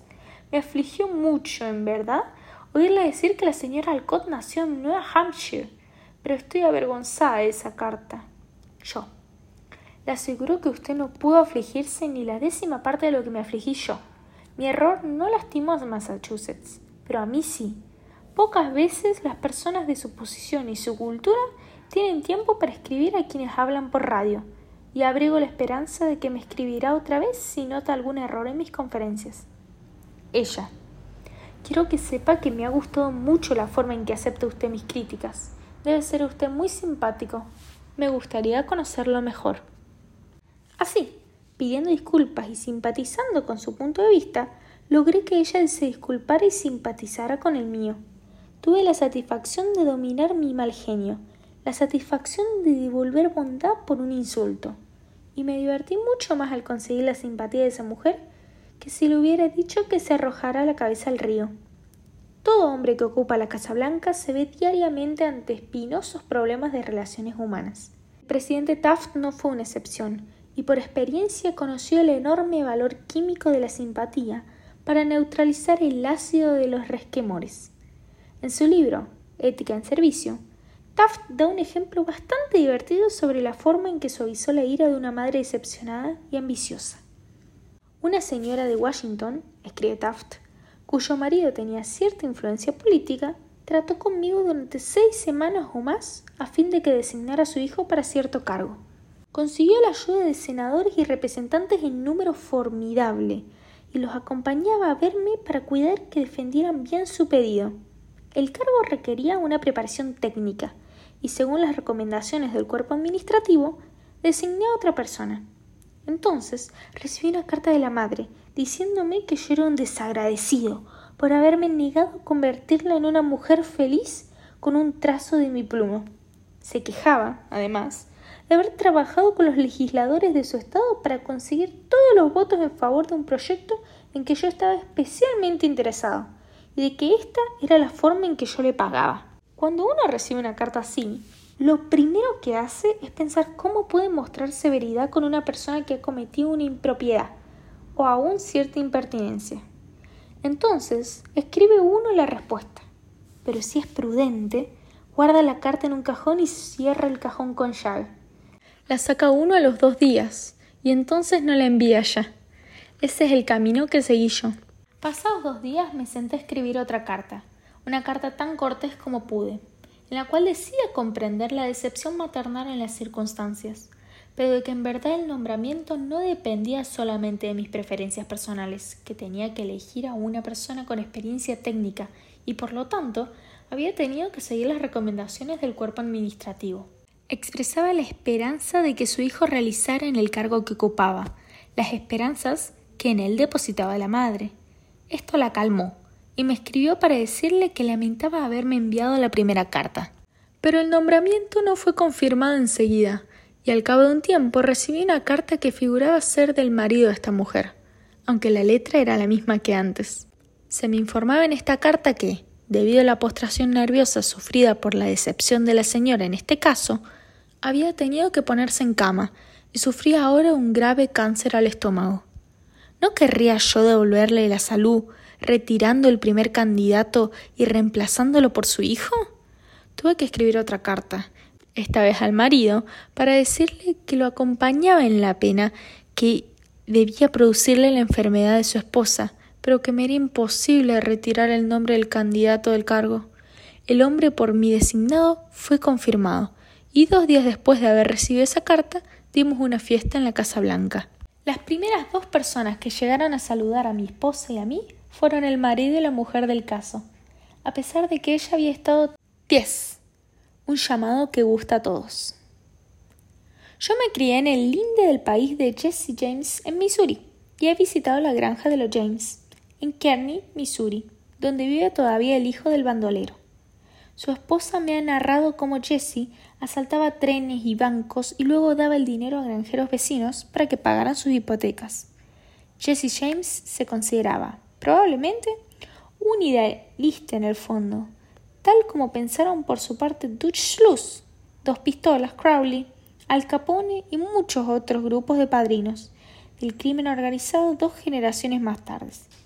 Lo cierto es que todas las personas con quienes se encuentra usted, hasta la persona a quien ve en el espejo, tiene un alto concepto de ellas mismas y quieren ser nobles y altruistas para su propio juicio. J. Pierpont Morgan observó en uno de sus interludios analíticos que por lo común la gente tiene dos razones para hacer una cosa. Una razón que parece buena y digna y la otra, la verdadera razón. Cada uno piensa en su razón verdadera. No hay necesidad de insistir en ello. Pero todos, como en el fondo somos idealistas, queremos pensar en los motivos que parecen buenos. Así pues, a fin de modificar a la gente, apelemos a sus motivos más nobles. ¿Es este sistema demasiado idealista para aplicarlo a los negocios? Veamos. Tomemos el caso de Hamilton J. Farrell, de la Farrell Mitchell Company, de Grenoble, Pensilvania. El señor Farrell tenía un inquilino descontento, que quería mudarse de casa. El contrato de alquiler debía seguir todavía durante cuatro meses, pero el inquilino comunicó que iba a dejar la casa inmediatamente, sin tener en cuenta el contrato. Aquella familia, dijo Farrell al relatar el episodio entre nuestra clase, había vivido en la casa durante el invierno entero, o sea, la parte más costosa del año para nosotros, y yo sabía que sería difícil alquilar otra vez el departamento antes del otoño. Pensé en el dinero que perderíamos y me enfurecí. Ordinariamente, yo habría ido a ver al inquilino para advertirle que leyera otra vez el contrato. Le habría señalado que, en caso de dejar la casa, podríamos exigirle inmediatamente el pago de todo el resto de su alquiler, y que yo podría y haría los trámites necesarios para cobrar. Pero en lugar de dejarme llevar por mis impulsos, decidí intentar otra táctica. Fui a verlo y le hablé así. Señor fulano, he escuchado lo que tiene que decirme y todavía no creo que se proponga usted mudarse. Los años que he pasado en este negocio me han enseñado algo acerca de la naturaleza humana, y desde un principio he pensado que usted es un hombre de palabra. Tan seguro estoy que me hallo dispuesto a jugarle una apuesta. Escuche mi proposición. Postergue su decisión por unos días y piense bien en todo. Sí, entre este momento y el primero de mes, cuando vence el alquiler, me dice usted que si sigue decidido a mudarse y le doy mi palabra de que aceptaré su decisión como final. Le permitiré que se mude y admitiré que me he equivocado. Pero todavía creo que usted es un hombre de palabra y respetará el contrato, porque al fin y al cabo somos hombres o monos y nadie más que nosotros debe decidirlo. Bien, cuando llegó el mes siguiente, este caballero fue a pagarnos personalmente el alquiler. Dijo que había conversado con su esposa y decidido quedarse en el departamento. Habían llegado a la conclusión de que lo único honorable era respetar el contrato. Cuando el extinto Lord Northcliffe veía en un diario una fotografía suya que no quería que se publicara, escribió una carta al director pero no le decía, por favor, no publique más esa fotografía, pues no me gusta. No, señor. Apelaba a un motivo más noble. Apelaba al respeto y al amor que todos tenemos por la madre. Escribí algo así. Le ruego no vuelva a publicar esa fotografía mía. A mi madre no le gusta. Cuando John D. Rockefeller, hijo, quiso que los fotógrafos de los diarios no obtuvieran instantáneas de sus hijos, también apeló a los motivos más nobles. No dijo yo no quiero que se publiquen sus fotografías. No, apeló al deseo que todos tenemos en el fondo de abstenernos de hacer daño a los niños. Así pues les dijo Ustedes saben cómo son estas cosas. Algunos de ustedes también tienen hijos y saben que no hace bien a los niños gozar de demasiada publicidad. Cuando Cyrus H. K. Curtis, el pobre niño de Maine, iniciaba su meteórica carrera que lo iba a llegar a ganar millones como propietario del diario The Saturday Evening Post y The Ladies Home Journal, no podía allanarse a pagar el precio que pagaban otras revistas por las contribuciones.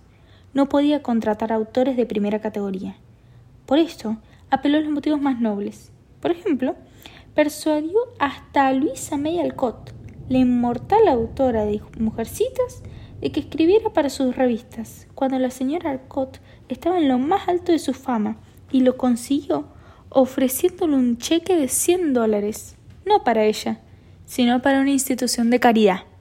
Tal vez diga aquí el escéptico, sí, eso está muy bien para Northcliffe o Rockefeller o una novelista sentimental, pero ya querría ver este método con la gente a quienes tengo que cobrar cuentas. Quizás sea así, Nada hay que dé resultado en todos los casos, con todas las personas.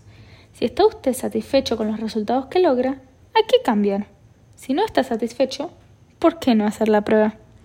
De todos modos, creo que le agradará leer este relato veraz, narrado por James L. Thomas, ex estudiante mío. Seis clientes de cierta compañía de automóviles se negaban a pagar sus cuentas por servicios prestados por la compañía.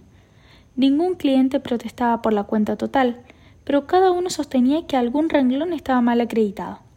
En todos los casos, los clientes habían firmado su conformidad con los trabajos realizados, de modo que la compañía sabía que tenía razón y lo decía. Ese fue el primer error. Veamos los pasos que dieron los empleados del Departamento de Créditos para cobrar esas cuentas ya vencidas. ¿Cree usted que consiguieron algo? Paso 1. Visitaron a cada cliente y le dijeron redondamente que habían ido a cobrar una cuenta vencida hacía mucho tiempo. Paso 2. Dijeron con mucha claridad que la compañía estaba absoluta e incondicionalmente en lo cierto, por lo tanto, el cliente estaba absoluta e incondicionalmente equivocado. Paso 3. Dieron a entender que la compañía sabía de automóviles mucho más de lo que el cliente podría aprender jamás. ¿Cómo iba a discutir entonces el cliente? Paso 4. Resultados. Discusiones. ¿Se consiguió con estos métodos apaciguar al cliente y arreglar la cuenta? No hay necesidad que respondamos. Cuando se había llegado a tal estado de cosas, el gerente de créditos estaba por encargarle el problema a un batallón de abogados. Pero afortunadamente el caso pasó a consideración del gerente general, quien investigó debidamente y descubrió que todos los clientes en mora tenía la reputación de pagar puntualmente sus cuentas. Había, pues, un error, un error tremendo en los métodos de cobranza. Llamó entonces a James L. T. Thomas y le encargó que cobrara todas esas cuentas incobrables. Veamos los pasos que dio el señor Thomas, según sus mismas palabras. Paso 1.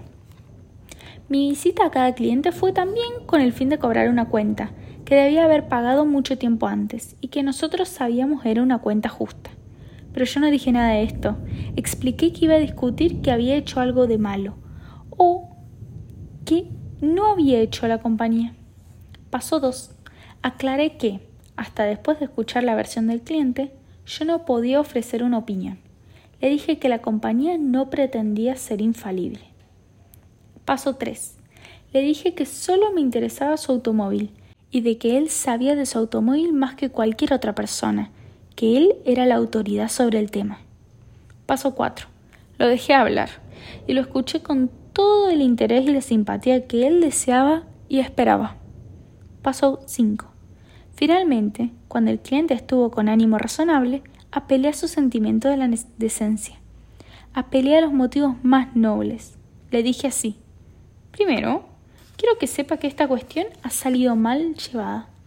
Se lo ha molestado e incomodado e irritado con las visitas de nuestros representantes. Nunca debió procederse así. Lo lamento y como representante de la compañía le pido disculpas. Al escuchar ahora su versión no he podido menos que impresionarme por su reactitud y su paciencia.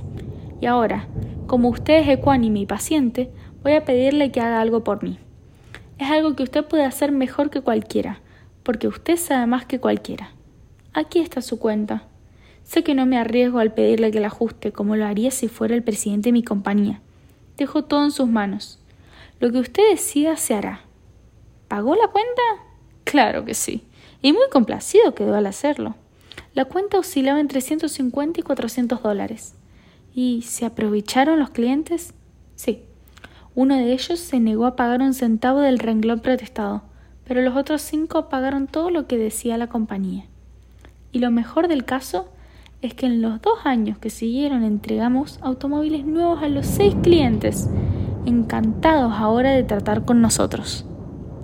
La experiencia me ha enseñado, dijo el señor Thomas finalmente, que cuando no se puede obtener un informe exacto acerca del cliente, la única base sobre la cual se puede proceder es la de presumir que es una persona sincera, honrada, veraz, deseosa de pagar sus cuentas, una vez convencida de que las cuentas son exactas. En otras palabras, más claras quizá, la gente es honrada y quiere responder a sus obligaciones. Las excepciones de esta regla son comparativamente escasas, y yo estoy convencido de que el individuo inclinado a regatear solucionará favorablemente en casi todos los casos si se le hace sentir que se lo considera una persona honrada, recta y justa. Regla 10. Apele a los motivos más nobles. 11. Así se hace en el cine y en la televisión. ¿Por qué no lo hace usted? Hace pocos años, el diario Evening Bulletin de Filadelfia sufría los prejuicios de una campaña de chismes consistente en peligrosas calumnias. Se hacía circular un malicioso rumor.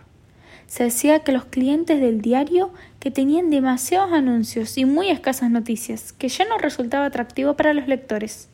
Era necesario tomar medidas inmediatas. Había que aplastar el rumor. Pero, ¿cómo? Veamos cómo se hizo. El boletín recortó de su edición regular de un día cualquier todo el material de lectura, lo clasificó y con él publicó un libro que se tituló Un día. Constaba de 307 páginas, tantas como un libro corriente, pero el diario había publicado todo ese material en un día, para venderlo, no por varios dólares, sino por unos pocos centavos. La publicación de este libro dramatizó el hecho de que el diario daba a sus lectores una enorme cantidad de interesante material de lectura e hizo conocer este hecho más vividamente, con mayor interés, por lo que se podía haber logrado muchos días de publicación de cifras y anuncios. Ese es el tiempo de la dramatización. No basta con decir la verdad, hay que hacerla vívida, interesante, dramática.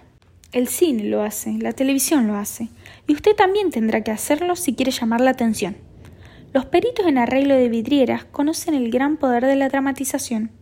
Por ejemplo, los fabricantes de un nuevo veneno para ratas dieron a los comerciantes una vidriera de contenía dos ratas vivas. La semana en que se mostraron esas ratas, las ventas subieron cinco veces por encima de lo normal. Los comerciales de televisión muestran abundancia de ejemplares del uso de las técnicas dramáticas para vender productos. Siéntese una noche delante de su televisor y analice lo que hacen los publicitarios en cada una de sus presentaciones. Notará cómo un medicamento antiácido cambia el color de un ácido en un tubo de ensayo, mientras el producto de la competencia no lo hace. Como una marca de jabón o detergente limpia una camisa engrasada mientras otra marca la deja grisácea verá un auto maniobrado a través de una serie de curvas y obstáculos, lo cual es mucho mejor que simplemente oír como lo dicen.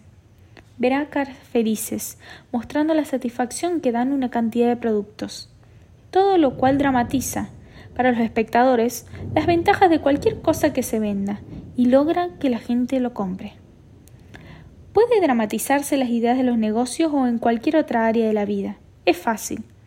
Jim Jennas, vendedor de la NCR, una fábrica de cajas registradoras de Richmond, Virginia, nos contó cómo hizo una venta gracias a una demostración dramatizada. La semana pasada visité un almacenero del vecindario y vi que la caja registradora que usaba en su mostrador era muy anticuada. Me acerqué entonces al dueño y le dije Usted está literalmente tirando centavos a la calle cada vez que un cliente se pone en fila. Y al decirlo, arrojé hacia la puerta un puñado de monedas. Capté su atención de inmediato. Las meras palabras no le habrían hecho resultado demasiado interesante, pero el sonido de las monedas en el piso despertó de veras su interés, y logré un pedido para reemplazar su vieja máquina. También funciona la vida doméstica. Cuando el novio clásico le proponía matrimonio a su chica, ¿lo hacía con meras palabras? Claro que no se ponía de rodillas, y eso significaba que hablaba en serio. Ya no nos ponemos más de rodillas, pero muchos novios siguen prefiriendo una atmósfera romántica antes de lanzar su gran pregunta. Dramatizar lo que queremos también da resultados con los niños. Joe B. Frank Jr., de Birmingham, Alabama, tenía dificultades para lograr que su hijo de 5 años y su hija de 3 recogieran los juguetes, por lo que inventó un tren. Joey era el maquinista, capitán Casey Jones, montado en su triciclo. Al triciclo se enganchaba el carrito de Janet, y en poco rato ella cargaba todo el carbón sobre el vagón, y después subía ella misma y su hermano le llevaba de paseo por toda la casa. De este modo se juntaban todos los juguetes, sin retos, amenazas ni discusiones. Mary Catherine Wolf, de Mishawaka, Indiana, tenía problemas en el trabajo y decidió hacerle una exposición de ellos a su patrón. El lunes a la mañana pidió una entrevista, pero él le hizo decir que estaba muy ocupado y que debería hacer una cita con la secretaria para algún otro día de la semana. La secretaria le indicó que la agencia del jefe estaba muy cargada, pero tratarían de hacerle un lugarcito. La señorita Wolf describió lo que sucedió. No recibí respuesta alguna de la secretaria durante toda la semana. Cada vez que la interrogaba me daba un motivo distinto por el que mi jefe no podía atenderme. El viernes a la mañana fui otra vez, y tampoco hubo nada definido. Yo realmente quería verlo y hablarle de mis problemas antes del fin de semana, así que me pregunté cómo podría lograr enfrentarlo. Lo que hice al fin fue esto. Le escribí una carta formal. En ella le decía que entendía perfectamente lo ocupado que estaba durante la semana, pero era muy importante que yo le hablara. Incluía un formulario hecho por mí y un sobre con mi nombre y le pedía que por favor lo llenara o le pidiera a su secretaria que lo hiciera y me lo enviara. El formulario decía esto. Señorita Wolf, podré verla el día plan plan plan, a la hora plan plan plan, le concederé plan plan plan minutos de mi tiempo. Puse esta carta en su canasta de correspondencia a las once de la mañana. A las dos de la tarde miré mi correspondencia. Allí estaba mi sobre. Había respondido diciendo que podía verme esa tarde y me concedería diez minutos de su tiempo. Fui a verlo. Hablamos durante más de una hora y mis problemas quedaron resueltos. Si yo no hubiera dramatizado el hecho de que realmente quería verlo, probablemente seguiría esperando que me diera una cita. James B. Boynton tuvo que presentar una vez un extenso informe sobre el mercado. Su firma acababa de terminar un detallado estudio sobre una conocida marca de crema facial. Se necesitaba sin tardanza datos sobre la amenaza de una venta por bajo costo. El cliente en perspectiva era uno de los más grandes y más formidables publicistas. La primera vez que fui a verlo, admitió el señor Bayton, me encontré desviado hacia una inútil discusión de los métodos empleados en la investigación. Discutimos. El hombre me dijo que me equivocaba y yo traté de demostrar que no. Gané, finalmente, la discusión y quedé satisfecho en cuanto a eso. Pero terminó la entrevista y yo no había conseguido resultado alguno. La segunda vez no me preocupé por tablas de cifras y datos. Dramaticé los hechos. Al entrar en el despacho de este hombre lo vi hablando por teléfono. Mientras él seguía la conversación, Abrí una valija y puse 32 frascos de crema facial sobre su escritorio. Eran productos conocidos por él, competidores del suyo. En cada frasco había puesto una etiqueta que exponía brevemente los resultados de la investigación comercial. Y cada una daba con brevedad, dramáticamente, una historia del caso. Ya no hubo discusiones. Yo presentaba algo nuevo, diferente. El cliente tomó uno y después otro de los frascos y leyó las informaciones de las etiquetas. Se produjo una amistosa conversación. Me hizo muchas preguntas, intensamente interesado. Me había concedido solo diez minutos para exponer mis hechos, pero pasaron los diez, y veinte, y cuarenta, y al cabo de una hora seguíamos hablando. Presentaba yo, esta vez los mismos hechos de antes, pero ahora empleaba la dramatización, el exhibicionismo, y ahí estaba toda la diferencia. Regla 11. Dramatice sus ideas. 12. Cuando ninguna otra cosa le dé resultado, pruebe esto. Charles Schwab tenía un capataz de altos hornos cuyo personal no producía su cuota de trabajo. ¿Cómo es? preguntó Schwab, que un hombre de su capacidad no consigue que esta planta rinda lo que debe. No sé, respondió el hombre. He pedido a los obreros que trabajen más, les he dado el ejemplo, los he regañado, los he amenazado con el despido, pero nada se consigue no producen y nada más. Estaba cayendo el día, poco antes de que entrara a trabajar el turno de la noche. Deme un trozo de tiza, dijo Joao. Y luego, volviéndose a un obrero cercano, ¿cuántas veces descargó el horno en su turno de hoy? Sin decir palabra, Joao trazó un gran número seis en el piso y se alejó. Cuando entró el turno de la noche, los obreros vieron el 6 y preguntaron qué significaba aquello. Hoy estuvo el jefe, fue la respuesta, y después de preguntarnos cuántas veces descargamos el horno, escribió en el piso ese 6, el número que le dijimos. A la mañana siguiente volvió Joab al taller. El turno de la noche había borrado el 6 y escrito un 7. Cuando los obreros diurnos fueron a trabajar, vieron esa cifra. De modo que los de la noche creían ser mejores, ¿eh? Bien, ya les iban a enseñar a trabajar. Se pusieron en la tarea con entusiasmo y cuando se marcharon aquella noche dejaron en el piso un enorme número 10. A poco, este taller que se había quedado atrás en producción rendía más que cualquier otro de la fábrica. ¿Cuál es el principio? Dejemos que Charles Schwab nos lo diga.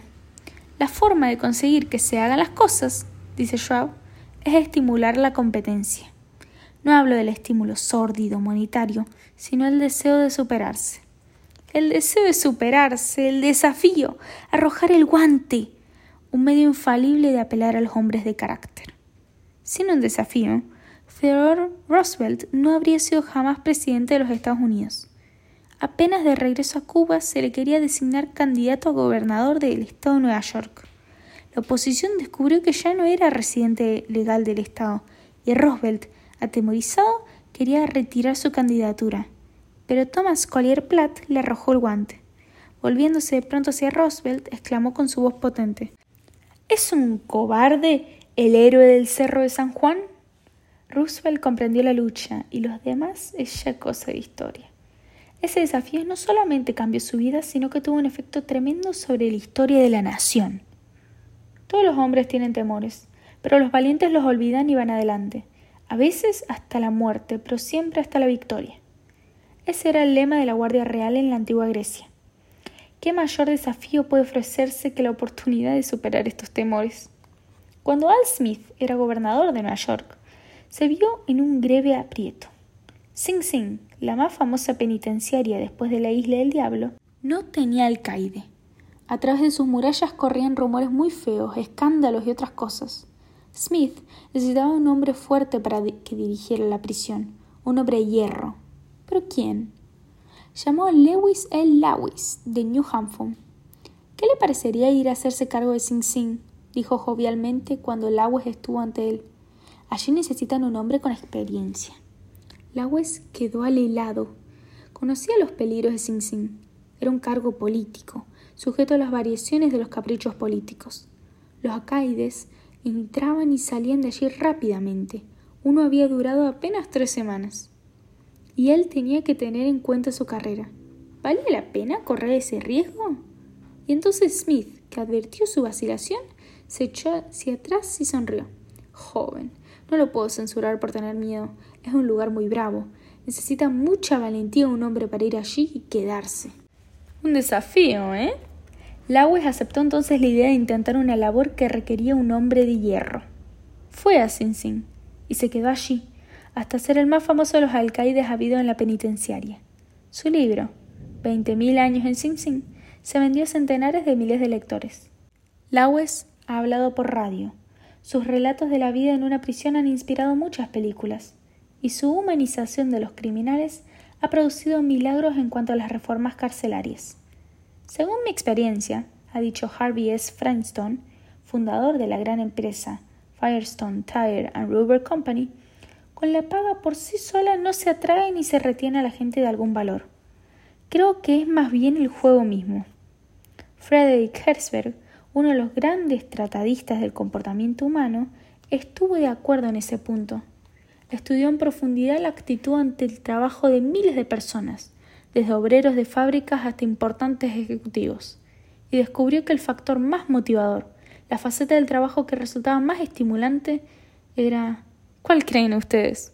¿El dinero? ¿Las buenas condiciones de trabajo? ¿Los beneficios adicionales? No, nada de eso. El principal factor motivador de la gente era el trabajo mismo. Si el trabajo era excitante e interesante, el obrero lo enfrentaba con gusto, y esa era toda la motivación que necesitaba para hacerlo bien. Eso es lo que encanta a toda persona que triunfa, el juego. La oportunidad de expresarse, la oportunidad de demostrar lo que vale, de destacarse, de ganar. Esto es lo que da la atracción a las carreras pedestales, el deseo de sobresalir, el deseo de sentirse importante. Regla 12. Lance, contacto, un reto amable. En pocas palabras, logre que los demás piensen como usted. Regla 1. La única forma de salir ganando de una discusión es evitándola. Regla 2. Demuestre respeto por las opiniones ajenas. Jamás le diga a una persona que está equivocada. Regla 3. Si usted está equivocado, admítalo rápida y enfáticamente. Regla 4. Empiece en forma amigable. Regla 5. Consiga que la otra persona diga sí, sí inmediatamente. Regla 6. Permita que la otra persona sea quien hable más. Regla 7. Permita que la otra persona sienta que la idea es de ella. Regla 8. Trate honradamente de ver las cosas desde el punto de vista de la otra persona. Regla 9. Muestre simpatía por las ideas y deseos de la otra persona. Regla 10. Apele a los motivos más nobles. Regla 11. Dramatice sus ideas. Regla 12. Lance, contacto, un reto amable. Cuarta parte. Sea un líder. ¿Cómo cambiar a los demás sin ofenderlos ni despertar resentimientos? 1. Si tiene usted que encontrar defectos, esta es la manera de empezar. Un amigo mío fue invitado a pasar un fin de semana en la Casa Blanca durante la administración de Calvin Coolidge. Al entrar por casualidad en la oficina privada del presidente, le oyó decir, dirigiéndose a una de sus secretarias, Lindo vestido lleva usted esta mañana, señorita. La hace aún más atractiva. Fue esa, quizá, la alabanza mayor que el silencioso Coolidge hizo de una secretaria en toda su vida. Resultó tan inesperada, tan inusitada, que la joven enrojeció confusa. Pero Coolidge manifestó enseguida No se acalore. Lo he dicho solamente para que se sintiera contenta. En adelante, desearía que tuviera más cuidado con la puntuación. Su método, probablemente, pecaba por exceso de claridad, pero la psicología era espléndida. Siempre es más fácil escuchar cosas desagradables después de haber oído algún elogio. El barbero jabona la cabra del hombre antes de afeitarlo, y esto es precisamente lo que hizo McClellan en 1896, cuando era candidato a la presidencia. Uno de los republicanos más prominentes de la época había escrito un discurso para la campaña electoral, y a su juicio era una pieza mejor que todas las de Cicerón, Patrick Henry y Daniel Webster reunidas. Con gran entusiasmo, este señor leyó su inmortal discurso a McCanely. Tenía el discurso sus cosas buenas, pero no servía despertaría una tormenta de críticas. Maclini no quería herir los sentimientos del autor. No debía anular el espléndido entusiasmo del hombre, pero tenía que decirle que no. Veamos con cuánta destreza lo logró. Amigo mío, le dijo, ese discurso es espléndido, magnífico. Nadie podría haberlo preparado mejor. En muchas ocasiones sería exactamente lo que habría que decir. Pero ¿se presta para esta situación actual? Verás y sobrio como es, desde su punto de vista, yo tengo que considerarlo desde el punto de vista del partido. Yo desearía que volviera usted a su casa y escriba un discurso según las indicaciones que yo le hago, enviándome después una copia. Así lo hizo. McLean talló y corrigió. Ayudó a su correligionario a escribir el nuevo discurso y así pudo contar con él como uno de los oradores más eficaces de la campaña. Aquí tenemos una de las dos cartas más famosas que escribió Abraham Lincoln. La más famosa fue la escrita a la señora Bixley para expresarle el pesar del presidente por la muerte de los cinco hijos de esta pobre mujer, todos ellos en combate. Lincoln terminó esta carta probablemente en cinco minutos, pero se vendió en subasta pública en 1926 por 12 mil dólares. Suma que, digámoslo al pasar, es mayor que todo el dinero que pudo economizar Lincoln al cabo de medio siglo de dura tarea. Esta carta fue escrita el 26 de abril de 1863, en el período más sombrío de la Guerra Civil. Durante 18 meses los generales de Lincoln venían conduciendo el ejército de la Unión de derrota en derrota. Aquello fue trágico, nada más que una carnicería humana, inútil y estúpida. La nación estaba atónita, aterrorizada. Miles de soldados desertaban del ejército, y hasta los miembros republicanos del Senado se rebelaron y quisieron forzar a Lincoln a dejar la Casa Blanca. Estamos ahora, dijo Lincoln por entonces, al borde de la destrucción. Me parece que hasta el Todopoderoso se halla contra nosotros. Apenas puedo ver el rayo de esperanza. Tal era el período de negros pesares y de caos que dio origen a esta carta.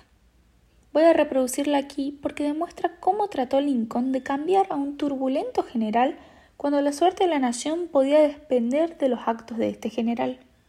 Es, quizá, la carta más enérgica que escribió Lincoln en su presidencia, pero se ha de advertir que elogió al general Hooker antes de hablar de sus graves errores. Sí, eran defectos muy graves, pero Lincoln no los llamaba así. Lincoln era más conservador, más diplomático. Lincoln escribió solamente Hay ciertas cosas a cuyo respecto no estoy del todo satisfecho con usted. Eso es tacto y diplomacia. Aquí está la carta dirigida al mayor general Hooker. Yo le he puesto al frente del ejército de Potomac. He hecho así, claro está, por razones que me parecen suficientes, mas creo mejor hacerle saber que hay ciertas cosas a cuyo respecto no estoy del todo satisfecho con usted. Creo que es usted un soldado muy valiente y hábil, cosa que, naturalmente, me agrada. También creo que no mezcla usted la política con su profesión, en lo cual está acertado. Tiene usted confianza en sí mismo, cualidad valiosa, sino indispensable. Es usted ambicioso, lo cual, dentro de límites razonables, hace más bien que mal. Pero creo que durante el comando del general Burnside en el ejército, se dejó llevar usted por su ambición y le contrarió usted todo lo que pudo, con lo cual hizo un grave daño al país y a un compañero de armas sumamente meritorio y honorable. He escuchado, en forma tal que debo creerlo, que ha dicho usted recientemente que tanto el ejército como el gobierno necesitan un dictador. Es claro que no fue por esto, sino a pesar de esto, que le he dado el mando. Solo los generales que obtienen triunfos pueden erigirse en dictadores. Lo que pido ahora de usted es que nos dé triunfos militares y correré el riesgo de la dictadura. El gobierno le prestará apoyo hasta donde dé su capacidad, o sea, ni más ni menos de lo que ha hecho y hará por todos los comandantes. Mucho me temo que el espíritu que ha contribuido usted a infundir en el ejército, de criticar al comandante y no tenerle confianza, se volverá ahora contra usted. Y yo lo ayudaré en todo lo que pueda para callarlo. Ni usted ni Napoleón, si volviera a vivir, obtendría bien alguno de un ejército en el que predomina tal espíritu. Pero ahora cuídese de la temeridad. Cuídese de la temeridad, pero con energía con constante vigilancia marche usted adelante y denos victorias. Usted no es Coolidge, ni McLeany, ni Lincoln. ¿Quiere saber usted si esta filosofía le dará resultados en los contactos de los negocios diarios? Veamos. Tomemos el caso de WP Go, de la Work Company, Filadelfia. La empresa Work había conseguido un contrato para construir y completar un gran edificio de escritorios en Filadelfia, para una fecha determinada. Todo marchaba sobre rieles. El edificio estaba casi terminado, cuando de pronto el subcontratista encargado de la obra ornamental de bronce que debía adornar el exterior del edificio, declaró que no podía entregar el material a la fecha fijada toda la obra paralizada, grandes multas y tremendas pérdidas por la falla de un hombre. Hubo comunicaciones telefónicas a larga distancia, discusiones, conversaciones acaloradas, pero todo en vano. Por fin el señor Go fue enviado a Nueva York para entrevistar al león en su cueva. ¿Sabe usted que es la única persona en Brooklyn con ese apellido? preguntó Go apenas hubo entrado en el despacho del presidente. No lo sabía, repuso sorprendido el presidente. Así es, insistió Wu. Cuando salí del tren esta mañana, miré la guía telefónica para conocer su dirección y vi que es usted el único que tiene este apellido en la guía telefónica de Brooklyn. No lo sabía, repitió el presidente. Examinó con interés la guía de teléfonos. Luego, con orgullo, añadió En realidad, no es un apellido muy común. Mi familia vino a Holanda y se instaló en Nueva York hace casi doscientos años. Siguió hablando unos minutos de su familia y sus antepasados. Cuando terminó, Gall lo felicitó por la importancia de la fábrica que tenía y la comparó elogiosamente con otras empresas similares que había conocido. He pasado toda la vida dedicado a este negocio, dijo el presidente, y estoy orgulloso de ser el dueño. ¿Le gustaría dar una vuelta por la fábrica? Durante esta gira de inspección, el señor Gall lo felicitó por el sistema de trabajo empleado y le explicó cómo y por qué le parecía superior al de algunos competidores. Ga comentó algunas máquinas poco comunes y el presidente le anunció que las había inventado él. Dedicó mucho tiempo a mostrar cómo funcionaban y los buenos resultados que daban. Insistió en que Ga lo acompañara a almorzar. Hasta entonces no se había pronunciado una palabra sobre el verdadero propósito de la visita del señor Go. Después de almorzar, el presidente manifestó Ahora, a lo que tenemos que hacer. Naturalmente, yo sé por qué usted ha venido. No esperaba que nuestra entrevista sería tan agradable. Puedo volver a Filadelfia con mi promesa de que el material para esa obra será fabricado y despachado a tiempo, aunque haya que retrasar la entrega de otros pedidos. El señor K consiguió lo que quería, sin pedirlo siquiera. El material llegó a tiempo y el edificio quedó terminado el día en que expiraba el contrato para su entrega. ¿Habría ocurrido lo mismo si Ga hubiera usado el método de la brusquedad que se suele emplear en tales ocasiones? Dorothy Grublewski, gerente de área del Federal Credit Union de Fort Monmouth, Nueva Jersey, contó en una de nuestras clases cómo pudo ayudar a uno de sus empleados a producir más. Hace poco tomamos una joven como cajera aprendiza. Sus contactos con nuestros clientes eran muy buenos. Era correcta y eficiente en el manejo de transacciones individuales. El problema aparecía al final de la jornada, cuando había que hacer el balance. El jefe de cajeros vino a verme y me sugirió con firmeza que despidiera a esta joven. Está demorando a todos los demás por su lentitud en cerrar su caja. Se lo he dicho una y otra vez, pero no aprende, tiene que irse. Al día siguiente la vi trabajar rápido y a la perfección en el manejo de las transacciones cotidianas y era muy agradable con el trato con los demás empleados. No me llevó mucho tiempo descubrir por qué tenía problemas con el balance. Después de cerrar las puertas de público, Fui a hablar con ella. Se la veía nerviosa y deprimida. La felicité por su espíritu amistoso y abierto con los demás empleados, así como por la corrección y velocidad con la que trabajaba. Después, le sugerí que revisáramos el procedimiento que usaba para hacer el balance del dinero en su caja. Ni bien comprendió que yo confiaba en ella, siguió mis sugerencias y no tardó en dominar sus funciones. Desde entonces, no hemos tenido ningún problema con ella. Empezar con elogios es hacer como el dentista que empieza su trabajo con novocaína. Al paciente se le hace todo el trabajo necesario, pero la droga ya ha insensibilizado el dolor, de modo que un líder debe usarla. Regla 1. Empiece con elogio y aprecio sincero. 2. Cómo criticar y no ser odiado por ella. Charles Schwab pasaba por uno de sus talleres metalúrgicos un mediodía, cuando se encontró con algunos empleados fumando. Tenían sobre las cabezas un gran letrero que decía prohibido fumar. Pero Job no señaló el letrero preguntando ¿No saben leer? No, señor. Se acercó a los hombres, entregó a cada uno un cigarro y dijo Les agradeceré mucho, amigos, que fumen estos afuera. Ellos no ignoraban que él sabía que habían desobedecido una regla, y lo admiraron porque no decía nada al respecto les obsequiaba y los hacía sentir importantes. No se puede menos que querer a un hombre así, ¿verdad? John Wanamaker empleaba la misma técnica. Todos los días solía efectuar una gira por su gran tienda de Filadelfia. Una vez vio a un cliente que esperaba junto a un mostrador. Nadie le prestaba la menor atención. ¿Los vendedores? Estaban reunidos en un grupo al otro extremo del mostrador, conversando y riendo. Wanamaker no dijo ni una palabra. Se colocó detrás del mostrador, atendió personalmente a la mujer y después entregó su compra a los vendedores para que le hicieran envolver y siguió su camino. A los funcionarios públicos se les suele criticar por no mostrarse accesibles a sus votantes. Son gente ocupada, y el defecto suele estar en empleados sobreprotectores que no quieran recargar a sus jefes con un exceso de visitantes. Carl Langford, que fue alcalde de Orlando, Florida, donde se encuentra Disney World, Durante muchos años insistió en que su personal permitiera que la gente que fuera a verlo pudiera hacerlo. Decía tener una política de puertas abiertas, y aún así los ciudadanos de su comunidad se veían bloqueados por secretarias y empleados cada vez que querían verlo. Al fin el alcalde encontró una solución. Sacó la puerta de su oficina.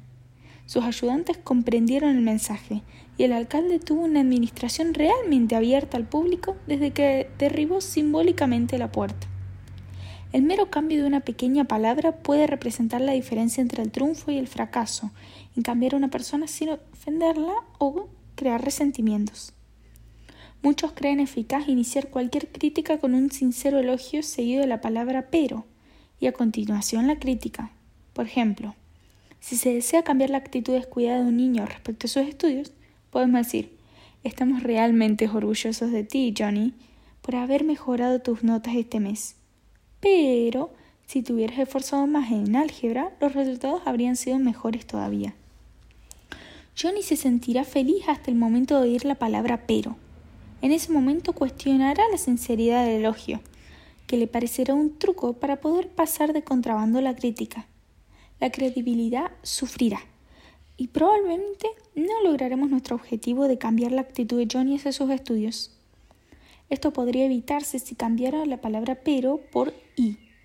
Estamos realmente orgullosos de ti, Johnny, por haber mejorado tus notas este mes, y si sigues esforzándote, podrás subir las notas de álgebra al nivel de los demás.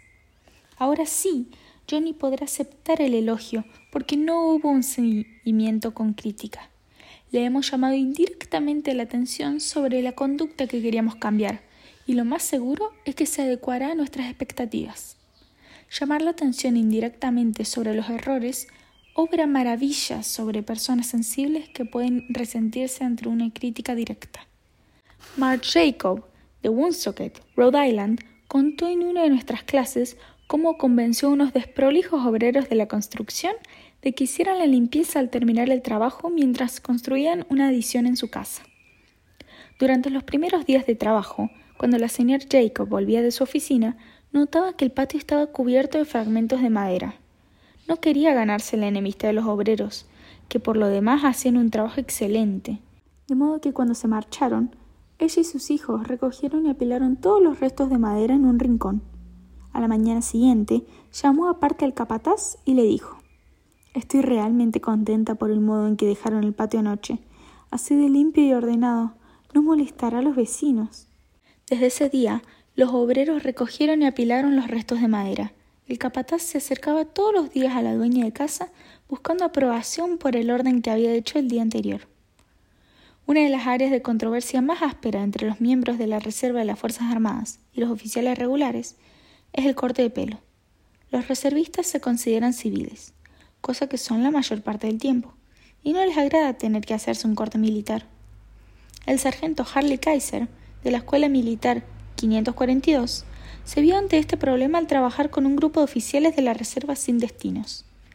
Como veterano sargento, lo normal en él habría sido aullarle a las tropas y amenazarlas. En lugar de eso, prefirió utilizar un enfoque indirecto. Caballeros, comenzó, ustedes son líderes, y el modo más eficaz de practicar el liderazgo es hacerlo mediante el ejemplo. Ustedes deben ser un ejemplo que sus hombres quieran seguir. Todos saben lo que dicen los reglamentos del ejército sobre el corte de pelo. Yo me haré cortar el cabello hoy, aunque lo tengo mucho más corto que algunos de ustedes. Mírense al espejo, y si sienten que necesitan un corte para ser un buen ejemplo, nos haremos tiempo para que hagan una visita al peluquero. El resultado fue predecible. Varios de los candidatos se miraron al espejo y fueron a la peluquería esa tarde y se hicieron un corte de reglamento. A la mañana siguiente, el sargento Kaiser comentó que ya podía ver el desarrollo de las cualidades de liderazgo en algunos miembros del escuadrón. El 8 de marzo de 1887 murió el elocuente Harry Ward Beecher. Al domingo siguiente, Lyman Abbott fue invitado a hablar desde un público vacante por el deceso de Beecher. Ansioso de causar una buena impresión, Abbott escribió, corrigió y pulió su sermón con el minucioso cuidado de un Flaubert. Después lo leyó su esposa. Era pobre, como lo son casi todos los discursos escritos. La esposa, Si hubiera tenido menos cordura, podría haber dicho Liman, esto es horrible. No sirve para nada. Harás dormir a los fieles. Parece un artículo de una enciclopedia. Al cabo de tantos años de predecir, ya deberías saber de estas cosas. Por Dios, ¿por qué no hablas como un ser humano? ¿Por qué no eres natural? No vayas a leer ese discurso. Eso es lo que pudo haberle dicho. Y si así hubiera hecho, ya se sabe lo que habría ocurrido. Y ella también lo sabía. Por eso se limitó a señalar que aquel discurso podría servir como un excelente artículo para una revista literaria. En otras palabras, lo ensalzó y al mismo tiempo sugirió sutilmente que como discurso no servía. Lyman Abbott comprendió la indicación, desgarró el manuscrito tan cuidadosamente preparado y predicó sin utilizar notas siquiera. Una eficaz manera de corregir los errores de los demás es Regla 2. Llame la atención sobre los errores de los demás indirectamente. 3. Hable primero de sus propios errores. Mi sobrina, Josephine Carnegie, había venido a Nueva York para trabajar como secretaria mía.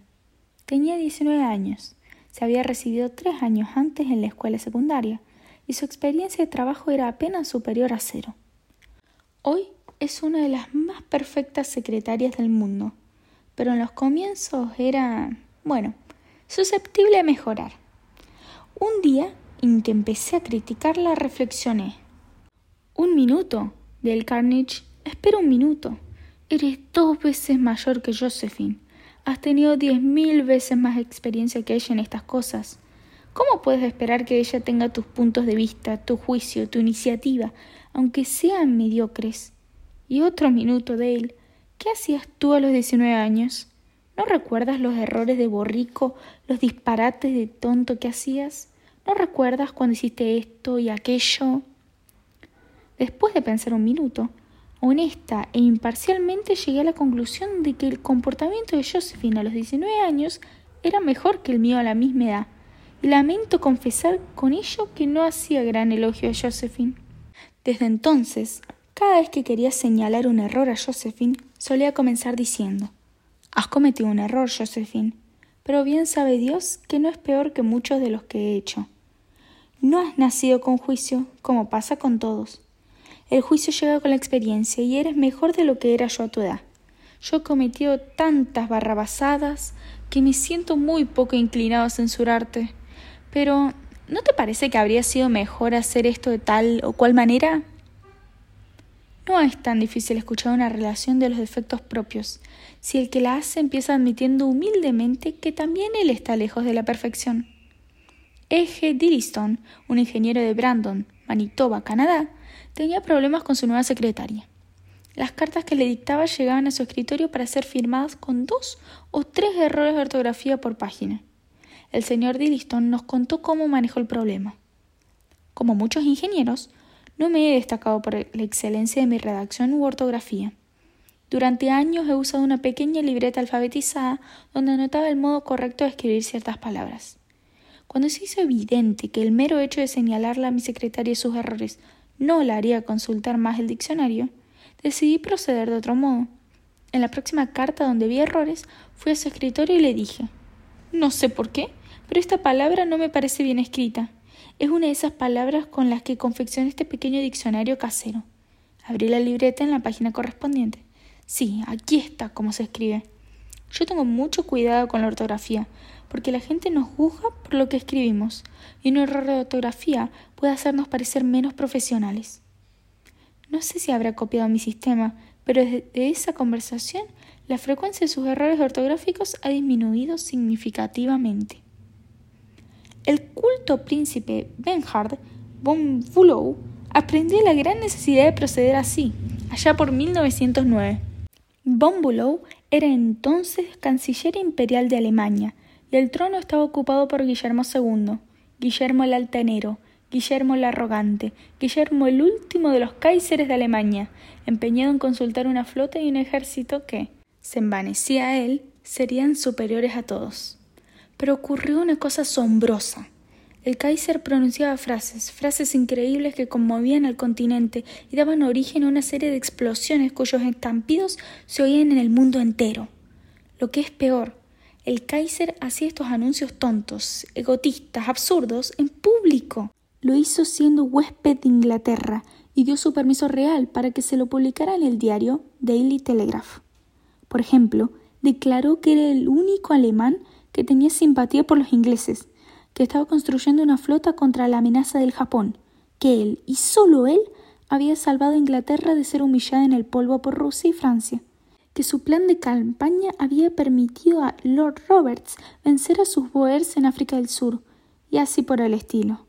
En cien años, ningún rey europeo había pronunciado palabras tan asombrosas. El continente entero zumbaba con la furia de un nido de avispas. Inglaterra estaba furiosa. Los estadistas alemanes, asustados, y en medio de esta consternación, el Kaiser se asustó también y sugirió al príncipe von Bülow el canciller imperial que asumiera la culpa. Sí, quería que von Bülow anunciara que la responsabilidad era suya, que él había aconsejado al monarca decir tales cosas increíbles.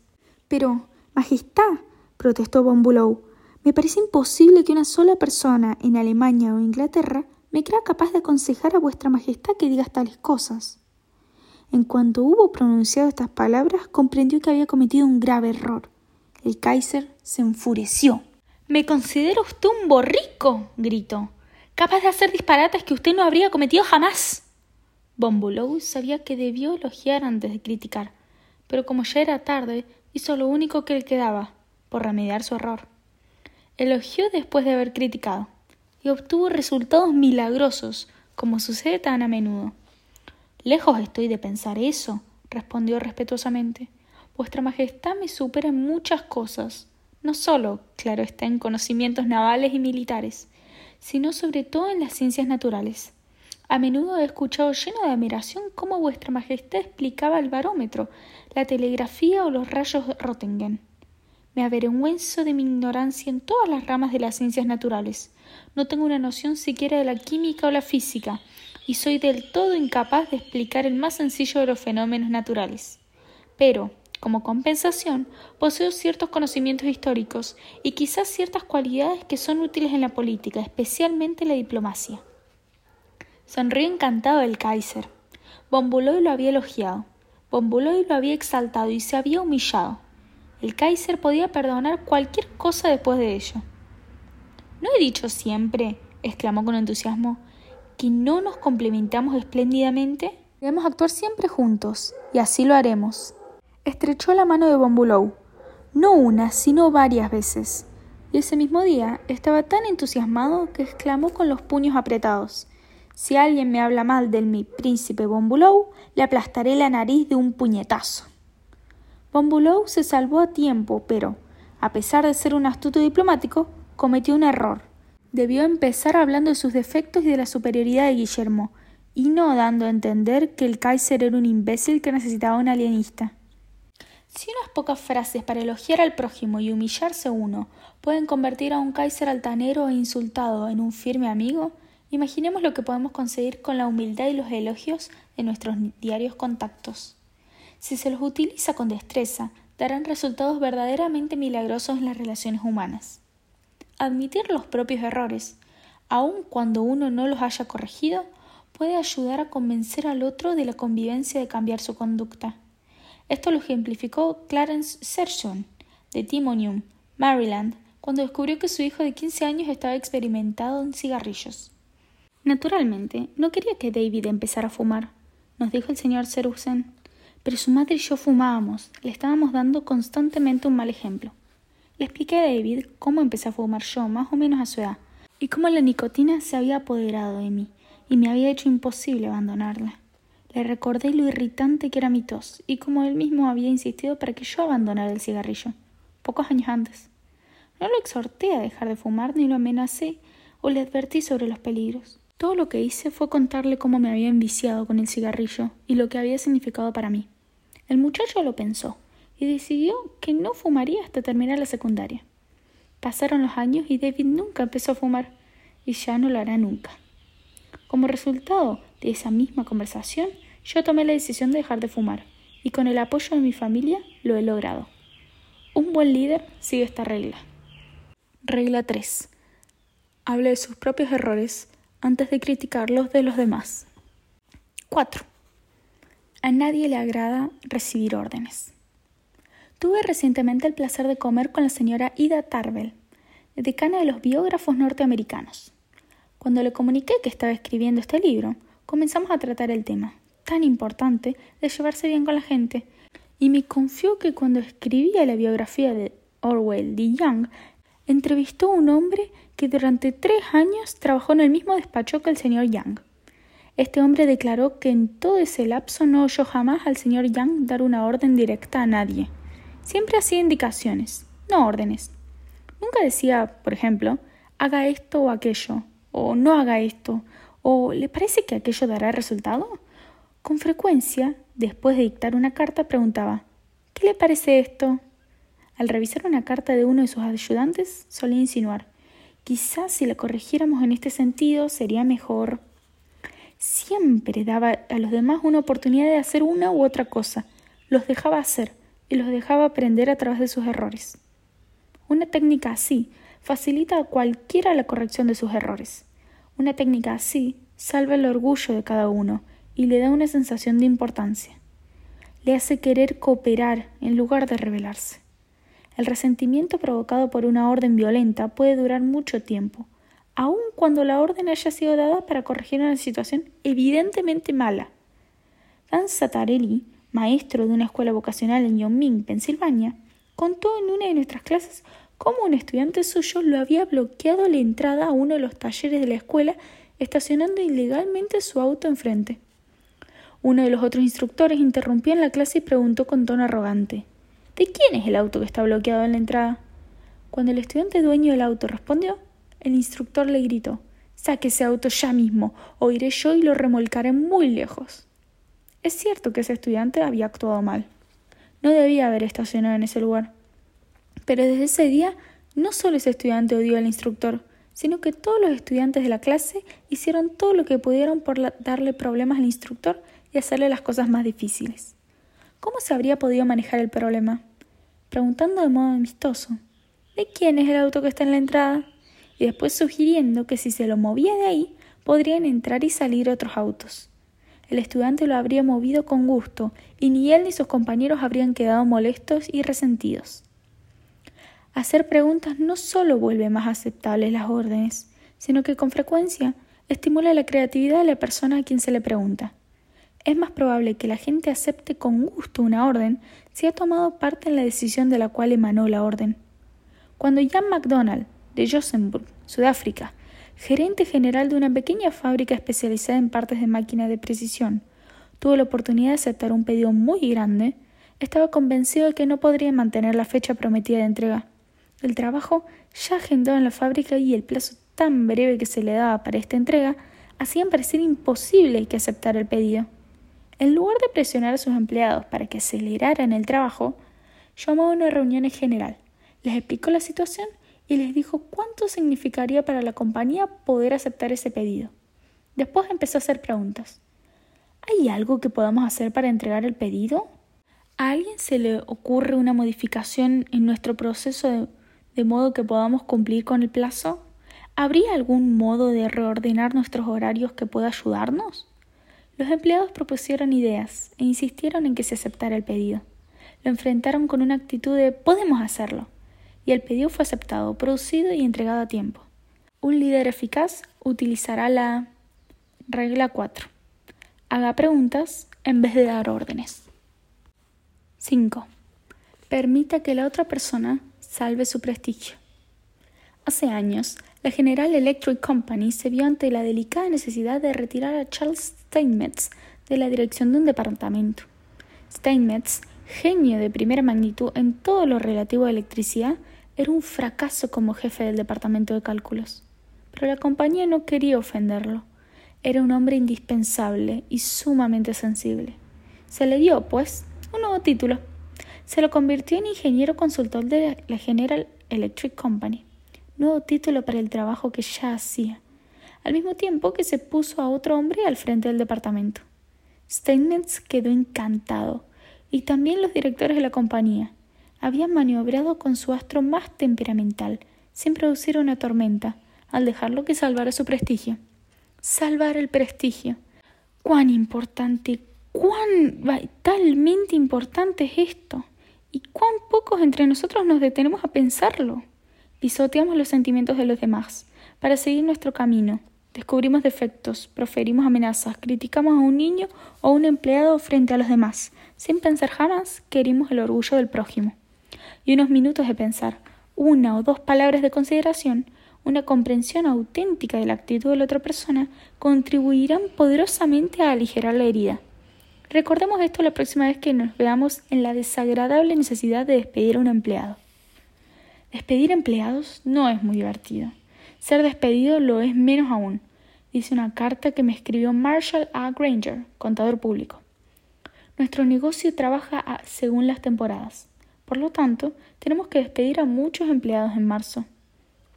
En nuestra profesión es cosa ya sabida que a nadie le agrada ser el verdugo. Por consiguiente, se adoptó la costumbre de acabar lo antes posible.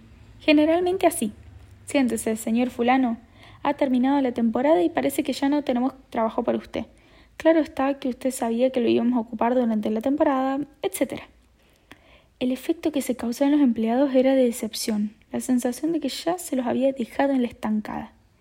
Casi todos de ellos eran contadores permanentes y no conservaban cariño alguno por una casa que los dejaba en la calle con tan pocas contemplaciones. Yo decidí hace poco despedir a nuestros empleados extraordinarios con un poco más de tacto y consideración. He llamado a cada uno a mi despacho, después de considerar cuidadosamente el trabajo rendido durante el invierno, y les he dicho algo así. Señor fulano, ha trabajado usted muy bien, si es que ha sido así. La vez que lo enviamos a Newark tuvo una misión difícil. No obstante, la cumplió usted con grandes resultados, y queremos hacerle saber que la casa se siente orgullosa de usted progresará mucho, donde quiera que trabaje. La casa cree en usted y no queremos que lo olvide. El efecto resultado es que los empleados despedidos se marchan con la sensación de que no se los deja en la estacada. Saben que si tuviéramos trabajo para ellos, los conservaríamos. Y cuando los necesitamos nuevamente, vienen con gran afecto personal. En una sesión de nuestro curso, dos alumnos hablaron ejemplificando los aspectos negativos y positivos de permitir que la otra persona salve su prestigio. Fred Clark, de Harrisburg, Pensilvania, contó un incidente que había tenido lugar en su compañía. En una de nuestras reuniones de producción, un vicepresidente le hacía preguntas muy insistentes a uno de nuestros supervisores de producción respecto a un proceso determinado. Su tono de voz era agresivo y se proponía demostrar fallas en la actuación de este supervisor. Como no quería quedar mal delante de sus compañeros, el supervisor era evasivo en sus respuestas. Esto hizo que el vicepresidente perdiera la paciencia, le gritara al supervisor y lo acusara de mentir. En unos pocos momentos se destruyó toda la buena relación de trabajo que hubiera podido existir antes del encuentro.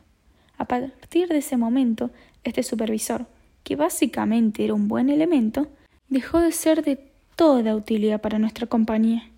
Pocos meses después abandonó nuestra firma y fue a trabajar para un competidor, donde, según tengo entendido, ha hecho una espléndida carrera.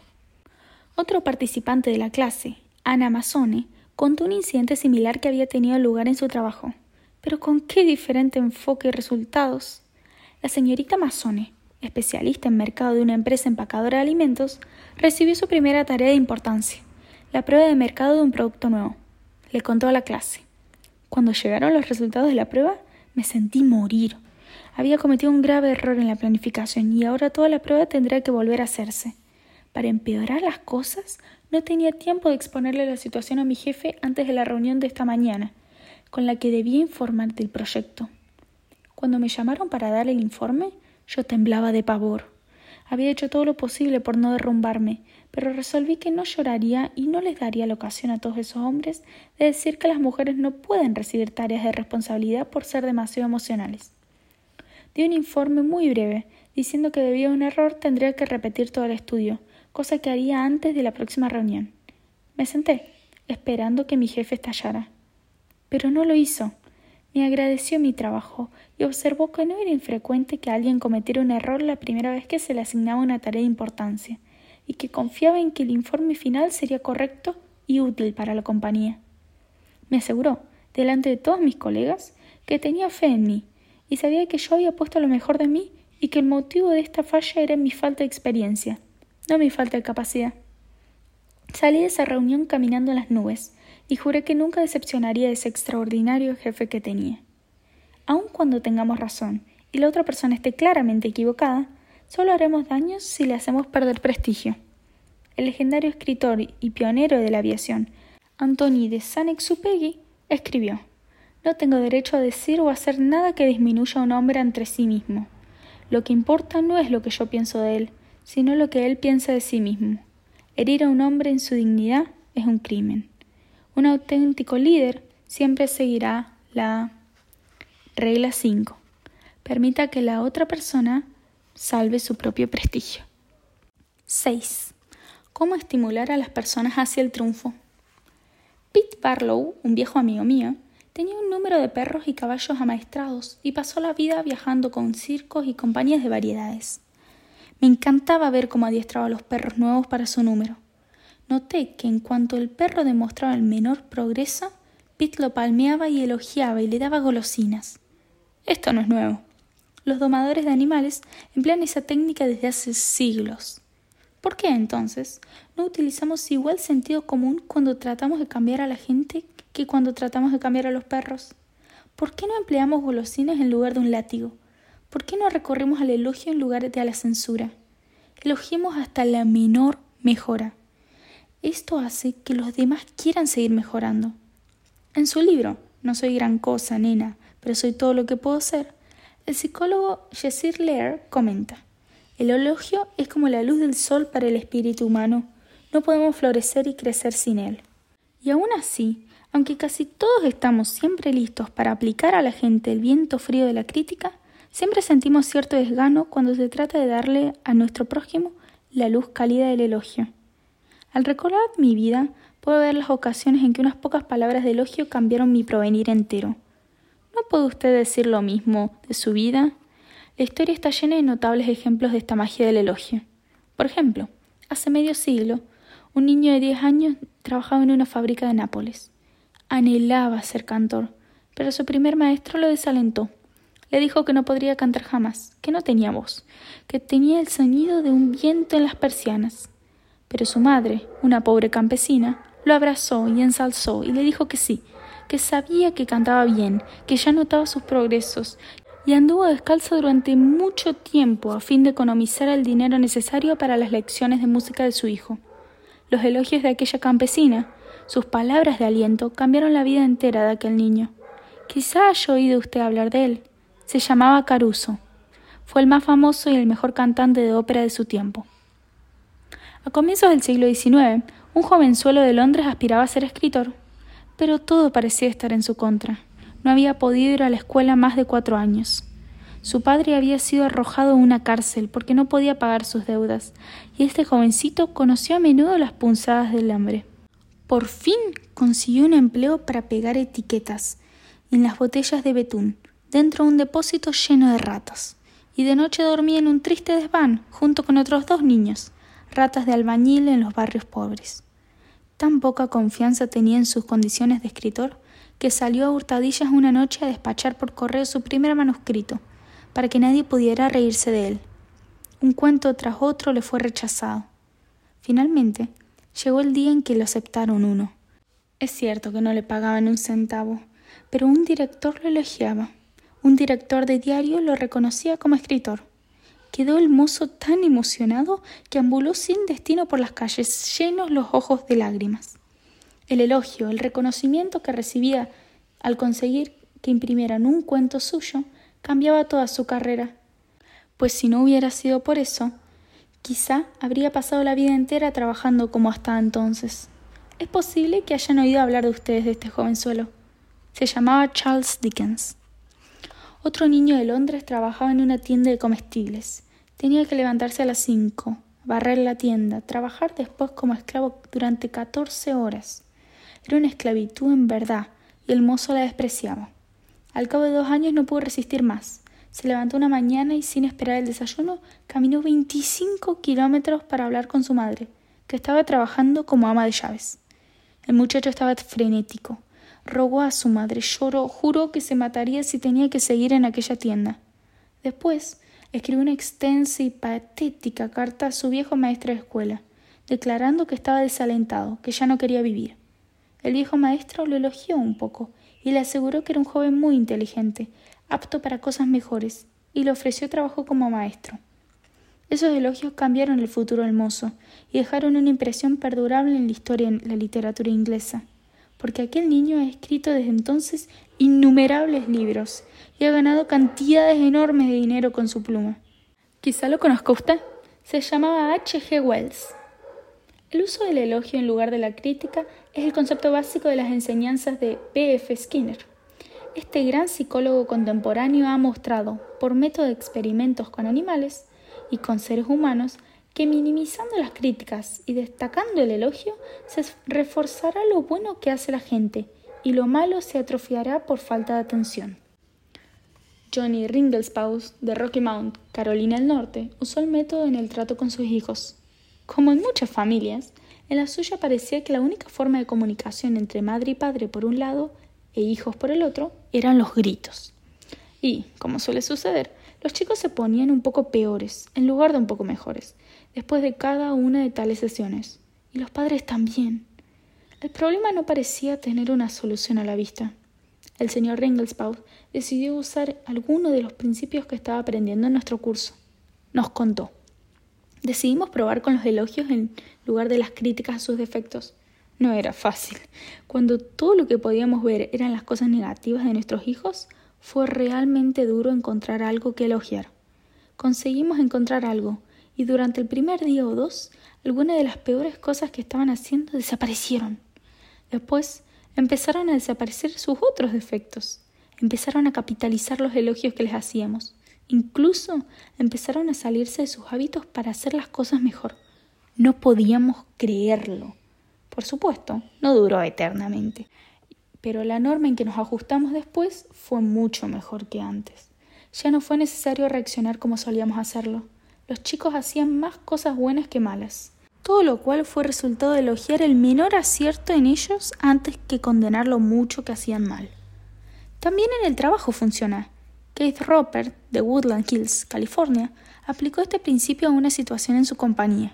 Recibió un material impreso en las prensas de compañía, que era de una calidad excepcionalmente alta. El hombre que había hecho este trabajo había tenido dificultades para adaptarse a su empleo. El supervisor estaba preocupado ante lo que consideraba una actitud negativa y había pensado en despedirlo. Cuando el señor Roper fue informado de esta situación, fue personalmente a la imprenta y tuvo una charla con el joven. Le manifestó lo mucho que le había gustado el trabajo que había recibido y dijo que era lo mejor que se había hecho en la imprenta desde hacía tiempo se tomó el trabajo de señalar en qué aspectos la impresión había sido excelente y subrayó lo importante que sería la contribución de este joven a la compañía. ¿Les parece que esto afectó la actitud del joven impresor hacia la empresa? En pocos días hubo un cambio completo. Le contó a varios de sus compañeros esta conversación y se mostraba orgulloso de que alguien tan importante apreciara su buen trabajo. Desde ese día fue un empleado leal y dedicado. El señor Roper no se limitó a halagarla al joven obrero diciéndole Usted es bueno. Señaló específicamente los puntos en que su trabajo era superior. Elogiando un logro específico, en lugar de hacer una alabanza generalizada, el elogio se vuelve mucho más significativo para la persona a quien se lo dirige. A todos les agrada ser elogiados, pero cuando el elogio es específico, se lo recibe como sincero, no algo que la otra persona puede estar diciendo para hacernos sentir bien. Recordémoslo, todos anhelamos aprecio y reconocimiento y podríamos hacer casi cualquier cosa para lograrlo, pero nadie quiere mentiras ni adulación. Lo repetiré una vez más. Los principios que se enseñan en este libro solo funcionarán cuando provienen del corazón. No estoy promoviendo trucos, estoy hablando de un nuevo modo de vida. No hablemos ya de cambiar a la gente. Si usted y yo inspirado, si usted y yo Inspiramos a aquellos con quienes entramos en contacto para que comprendan los ocultos tesoros que poseen, podemos hacer mucho más que cambiarlos, podemos transformarlos, literalmente. ¿Exageración? Escuche usted estas sabias palabras del profesor William James, de Harvard, el más distinguido psicólogo y filósofo, quizá, que ha tenido en Norteamérica. En comparación con lo que deberíamos ser, solo estamos despiertos a medias. Solamente utilizamos una parte muy pequeña de nuestros recursos físicos y mentales. En términos generales, el individuo humano vive así muy dentro de sus límites. Posee poderes de diversas suertes, que habitualmente no utiliza. Sí, usted mismo posee poderes de diversas suertes que habitualmente no utiliza, y uno de esos poderes, que no utiliza en toda su extensión, es la mágica capacidad para elogiar a los demás e inspirarlos a comprender sus posibilidades latentes. Las capacidades se marchitan bajo la crítica, florecen bajo el estímulo. De modo que, para volverse un líder más eficaz de la gente, utilice la regla 6. Elogie el más pequeño progreso y, además, cada progreso. Sea caluroso en su aprobación y generoso en sus elogios. 7. Cría fama y échete a dormir. ¿Qué hacer cuando una persona que ha trabajado bien empieza a hacerlo mal? Se lo puede despedir, pero eso no soluciona nada. Se lo puede tratar con energía, pero eso por lo general provoca resentimiento. Henry Henk, general de servicios de una importante agencia de camiones en Lowell, Indiana, tenía un mecánico cuyo trabajo se había vuelto menos satisfactorio. En lugar de gritarle o amenazarlo, el señor Henk lo llamó a su oficina y tuvo una charla sincera con el hombre. Bill, le dijo, usted es un excelente mecánico. Hace años que trabaja con nosotros.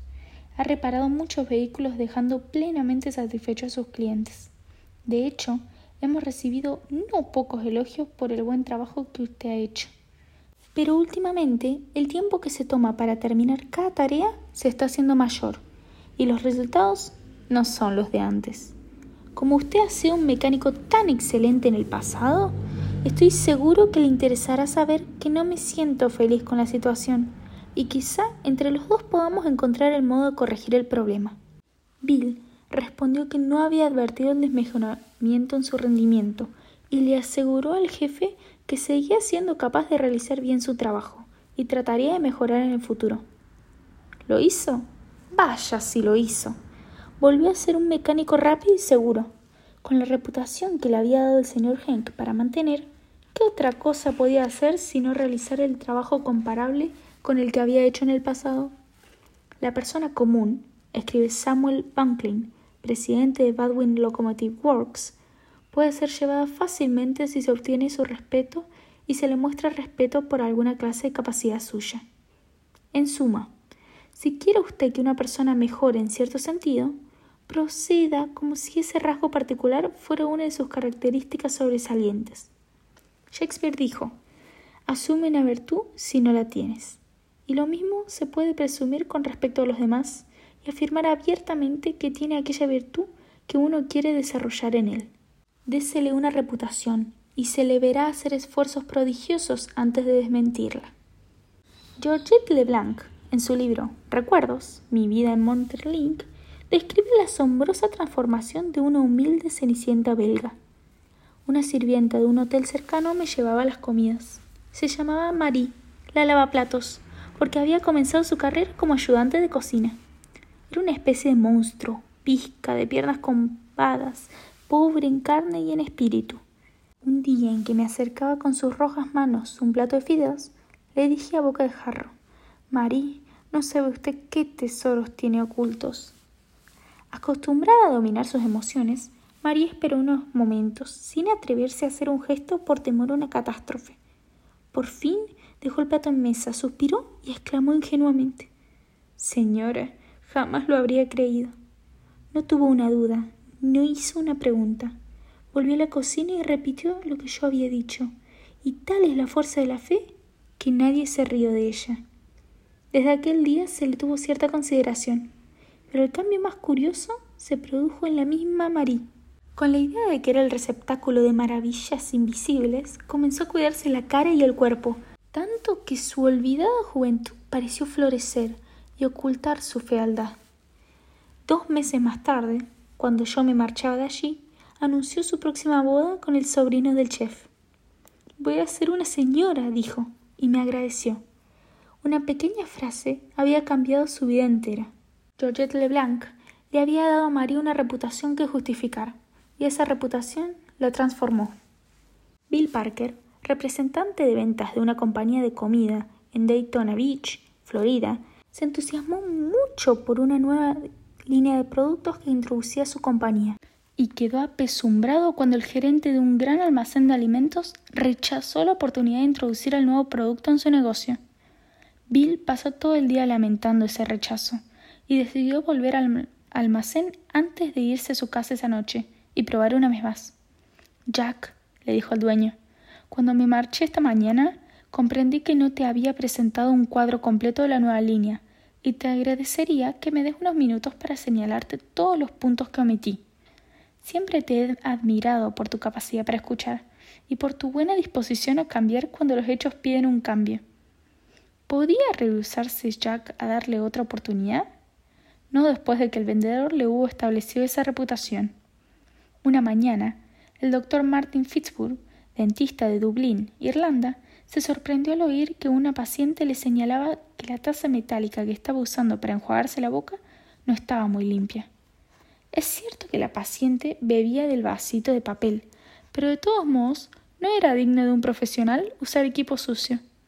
Cuando la paciente se marchó, el doctor Fitzhugh pasó su oficina privada a escribirle una carta a Bridget, la mujer que venía dos veces por semana a limpiar su oficina. Escribió esto. Mi querida Bridget, nos vemos tan rara vez que quise tomarme un momento para agradecerle el excelente trabajo de limpieza que hace. A propósito, Querría decirle que, como dos horas dos veces a la semana es un tiempo muy limitado, puede trabajar media hora extra de vez en cuando, cada vez que sienta necesidad de ocuparse de estas cosas que se hacen de tanto en tanto, como limpiar la taza de metal donde van los vasitos de papel, o cosas así. Por supuesto que le pagaré el tiempo extra. Al día siguiente, cuando entré al consultorio, contó el doctor Fitzburg, mi escritorio había sido limpiado hasta quedar como un espejo, lo mismo que la silla, de la que casi me resbalé. Al entrar a la sala de tratamiento, encontré la taza de metal más brillante que hubiera visto nunca. Le había dado a la mujer de la limpieza una excelente reputación que mantener, y este pequeño gesto mío había hecho que se superara a sí misma. ¿Y cuánto tiempo adicional creen que le tomó? Ni un minuto. Hay un viejo dicho, crea fama y échate a dormir. Demos fama a los demás y veamos qué ocurre. Cuando la señora Ruth Hopkins, maestra de cuarto grado de una escuela de Brooklyn, Nueva York, echó una mirada a su clase el primer día del año, su entusiasmo y alegría por empezar un nuevo término quedaron matizados por el temor. En su clase de este año tendría a Tommy T., el más notorio chico malo de la escuela. Su maestra de tercer grado se había quejado constantemente de Tommy T con sus colegas, la directora y todos los que quisieran escucharla. No era solo un chico díscolo, sino que además provocaba graves problemas de disciplina en la escuela. Buscaba pelear con los chicos, molestaba a las niñas, le respondía a las maestras y parecía empeorar a medida que crecía. Su único rasgo redentor era su facilidad para aprender. La señora Hopkins decidió enfrentar el problema Tommy de inmediato. Cuando saludó a sus nuevos alumnos, hizo pequeños comentarios sobre cada uno de ellos. Rose, es muy lindo el vestido que tienes. Alicia, me han dicho que eres muy buena dibujante.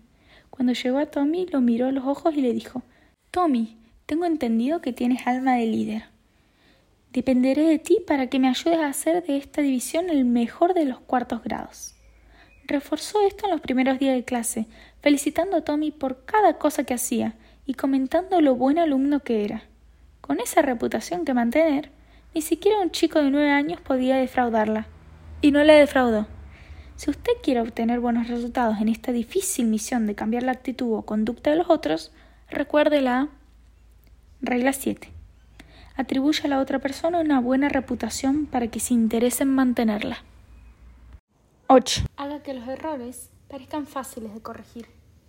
Un amigo mío, soltero, de unos 40 años de edad, se comprometió para casarse y su novia lo persuadió de que tomara unas tardías lecciones de baile.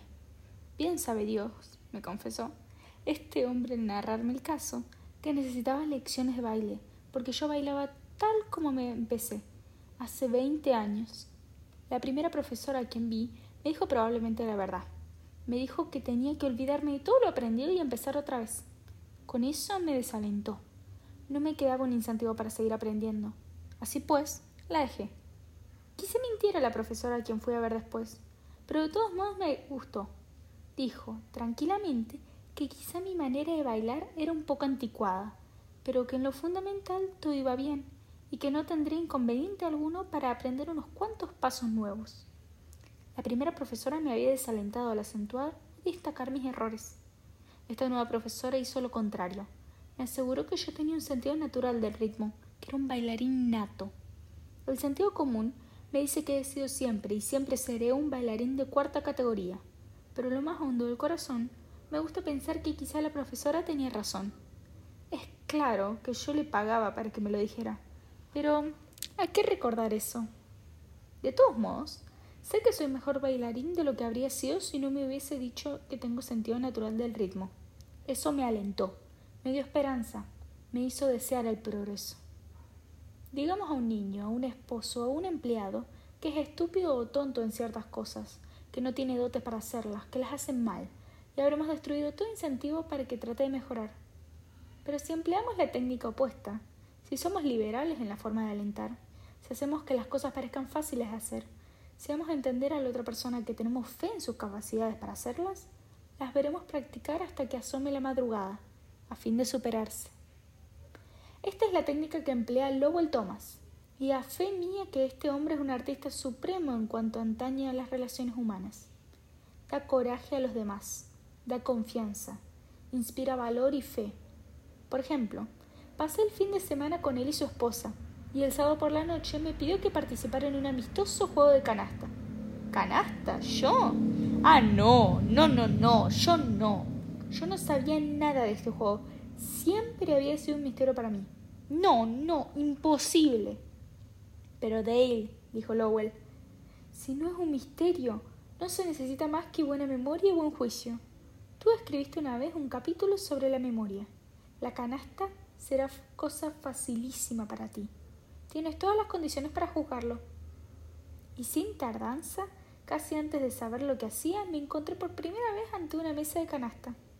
Todo porque me decía que tenía dotes naturales para el juego, y así se me hizo considerar que me sería fácil. Al hablar de canasta, recuerdo a Ellie Culverstone. En todos los lugares donde se juega canasta, el nombre de Culverstone es cosa conocida. Libros sobre el tema han sido traducidos en una docena de idiomas y vendidos a millones de lectores. Pero él mismo me ha dicho que nunca habría pensado en convertir el juego en una profesión si una joven no le hubiese asegurado que estaba especialmente dotado para ello. Cuando llegó a los Estados Unidos, en 1922, trató de conseguir empleo como profesor de psicología y sociología, pero no pudo. Después trató de vender carbón y fracasó. Después trató de vender café y fracasó. Jamás pensó, en todos esos días, en enseñar canasta. No solamente era un mal jugador, sino que también muy terco. Hacía tantas preguntas y efectuaba tantos estudios de cada partido después de hecho que nadie quería jugar con él. Pero conoció a una bella jugadora, Josephine Dillon. Se enamoró y se casó con ella. Josephine notó con cuánto cuidado analizaba Culverson sus cartas y lo persuadió de que era un genio en potencia. Este aliento, me ha dicho Culverson, fue lo que lo llevó a hacer de la canasta una profesión. Clarence M. Jones, uno de los instructores de nuestro curso en Cine City, Ohio, contó cómo el elogio y el hacer que los defectos fueran fáciles de corregir cambiaron completamente la vida de su hijo David. En 1970, mi hijo David, que tenía 15 años, vino a vivir conmigo a City. Su vida no había sido fácil. En 1958 se rompió la cabeza en un accidente automovilístico y quedó con una fea cicatriz en la frente.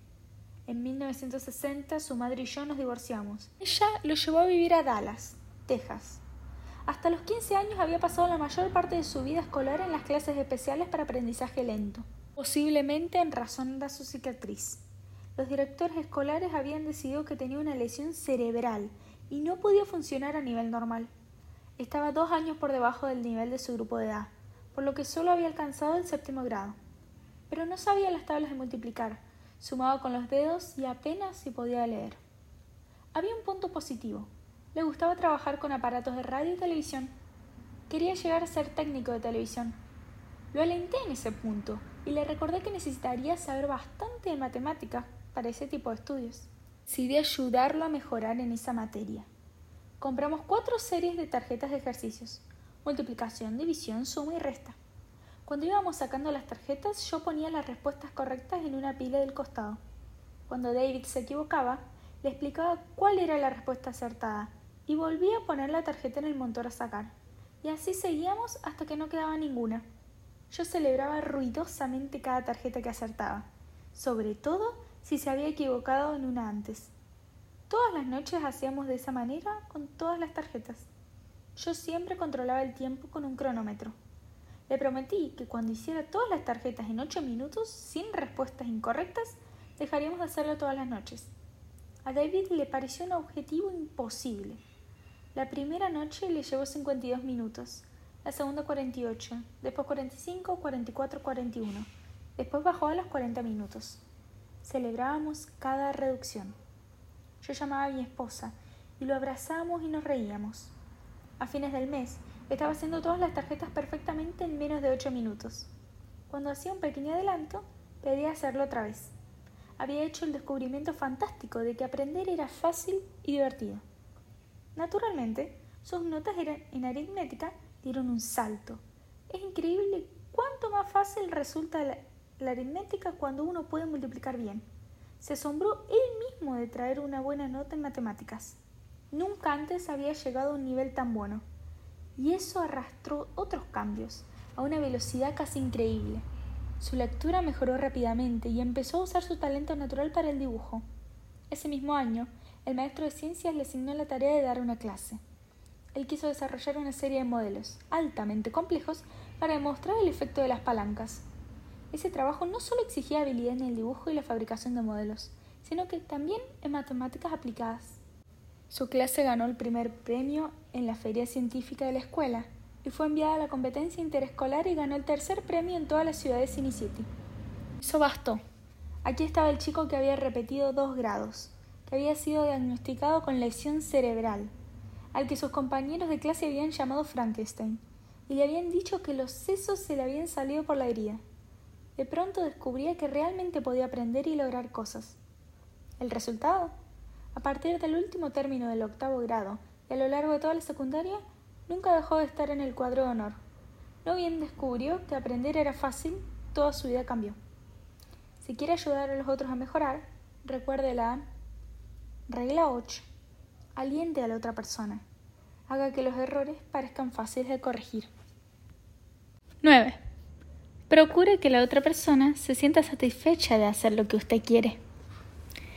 En 1915 los Estados Unidos estaban atemorizados. Durante más de un año las naciones de Europa se mataban en una escala jamás soñada de los sangrientos anales de la historia de la humanidad.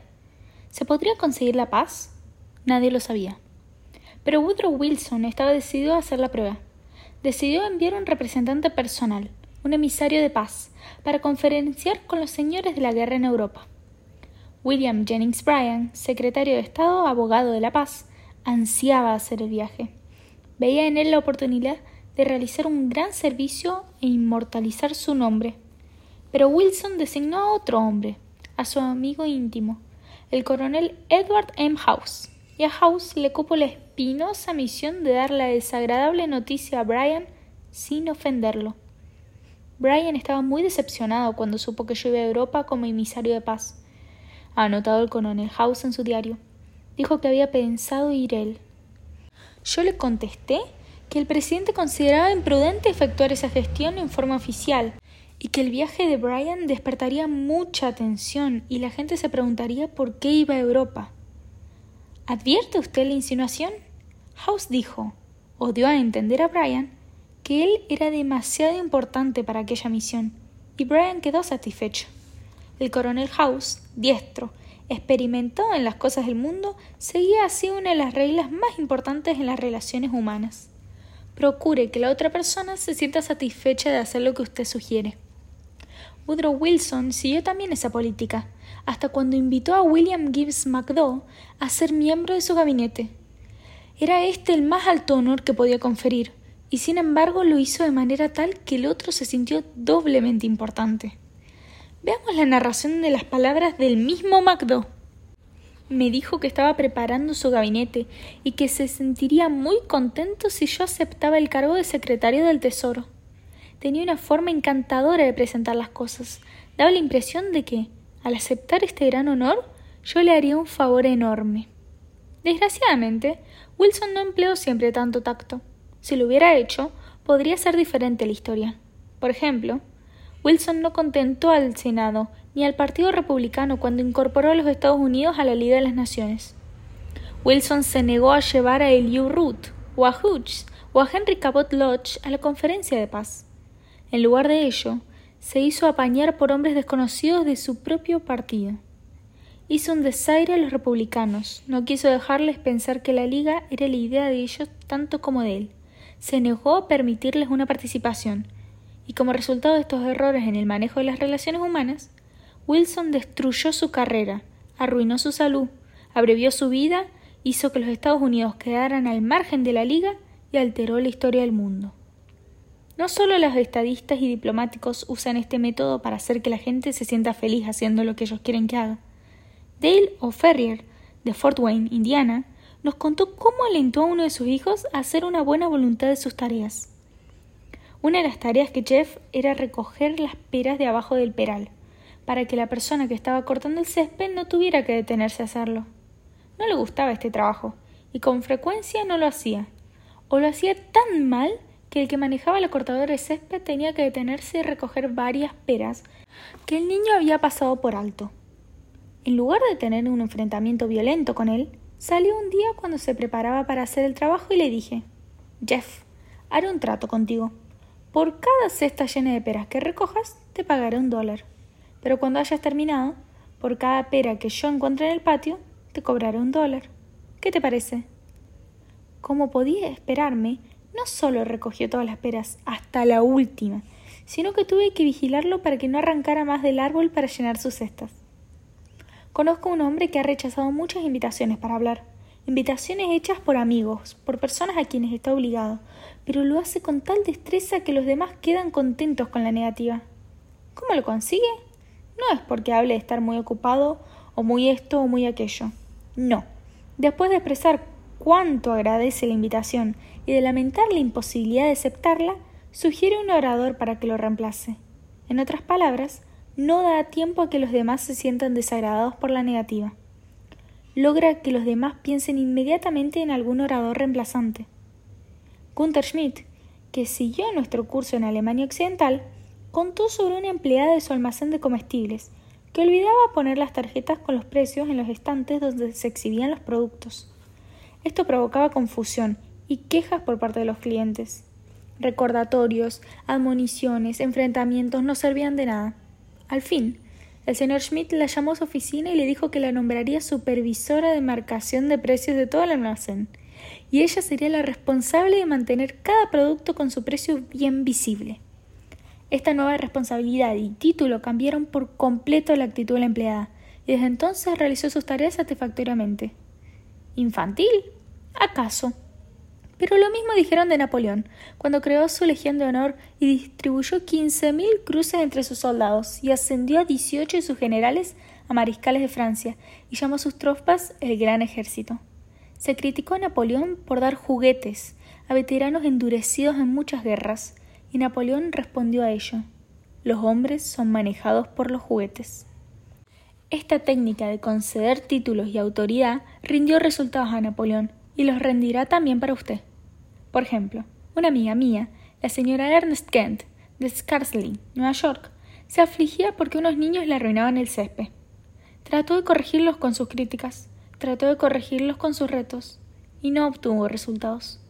Pero después hizo la prueba de dar al peor de los niños de la banda un título y una sensación de autoridad. Lo nombró su detective y le encargó evitar que los demás pisaran el césped. Así se resolvió el problema. Su detective hizo una hoguera al patio, calentó el hierro rojo y amenazó con quemar al primer niño que pisara el césped. El líder eficaz tendrá presentes las siguientes guías cuando sea necesario cambiar conductas o actitudes. 1. Ser sincero. No prometa nada que no se pueda cumplir. olvidarse de los beneficios de uno y concentrarse en los demás de la otra persona. 2. Saber exactamente qué es lo que se quiere que haga la otra persona. 3. Ser empático. Preguntarse a sí mismo qué quiere verdaderamente la otra persona. 4. Considerar los beneficios que recibirá la otra persona por hacer lo que usted le sugiere. 5. Hacer coincidir esos beneficios con los deseos de la otra persona. 6. Al hacer el pedido, hacerlo de una forma que destaque los beneficios que redundará para la otra persona. Por ejemplo, en lugar de dar una orden seca como esta, Juan, mañana vendrán clientes y quiero que el depósito esté limpio, así que bárralo, apile con prolijidad la mercancía y limpie el mostrador. Podemos expresar lo mismo mostrando los beneficios que obtendrá Juan si hace su trabajo. Juan, tenemos un trabajo que habrá que hacer, y si se hace ahora, no habrá que preocuparse después. Mañana traeré un cliente a mostrarle las instalaciones. Me gustaría mostrarles el depósito, pero no está presentable. Si usted puede barrerlo, apilar la mercancía con prolijidad y limpiar el mostrador, nos hará lucir más eficaces. Y usted habrá hecho su parte para darle una buena imagen a nuestra compañía. ¿Se sentirá feliz Juan haciendo lo que se le sugiere? Probablemente no muy feliz, pero más que si no se le hubiera indicado los beneficios. Suponiendo que Juan se enorgullece de la higiene de su depósito y esté interesado en contribuir a la imagen de la compañía, habrá más probabilidades de que coopere. También se le ha indicado a Juan que ese trabajo habrá que hacerlo tarde o temprano, y si se lo hace ya, ya no causará problemas en el futuro. Es ingenuo creer que siempre se obtiene una reacción favorable de la otra persona cuando se usan estos métodos, pero la experiencia de la mayoría indica que es más probable cambiar actitudes de este modo que no usando estos principios. Y si con ellos se aumenta el rendimiento, aunque más no sea en un 10%, usted es un líder un 10% más eficaz.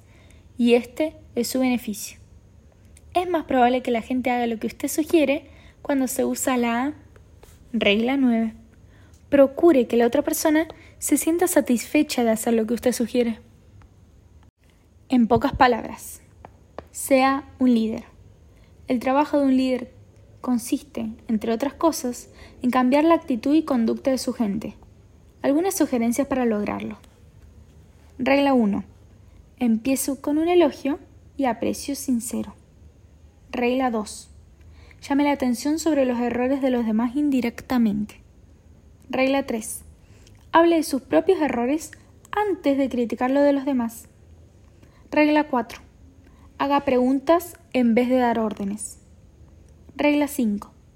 Permita que la otra persona salve su propio prestigio. Regla 6. Elogie el más pequeño progreso y además cada progreso. Sea caluroso en su aprobación y generoso en sus elogios. Regla 7. Atribuya a la otra persona una buena reputación para que se interese en mantenerla. Regla 8. Aliente a la otra persona haga que los errores parezcan fáciles de corregir. Regla 9. Procure que la otra persona se sienta satisfecha de hacer lo que usted sugiere. Felicidades, a usted terminó este audiolibro. Si quiere leer acerca de los cursos del autor, Un breve camino hacia la distinción por Lowell Thomas o El índice de nombres, acérquese al libro físico. Mientras tanto, disfrute de sus nuevos conocimientos sobre cómo ganar amigos e influir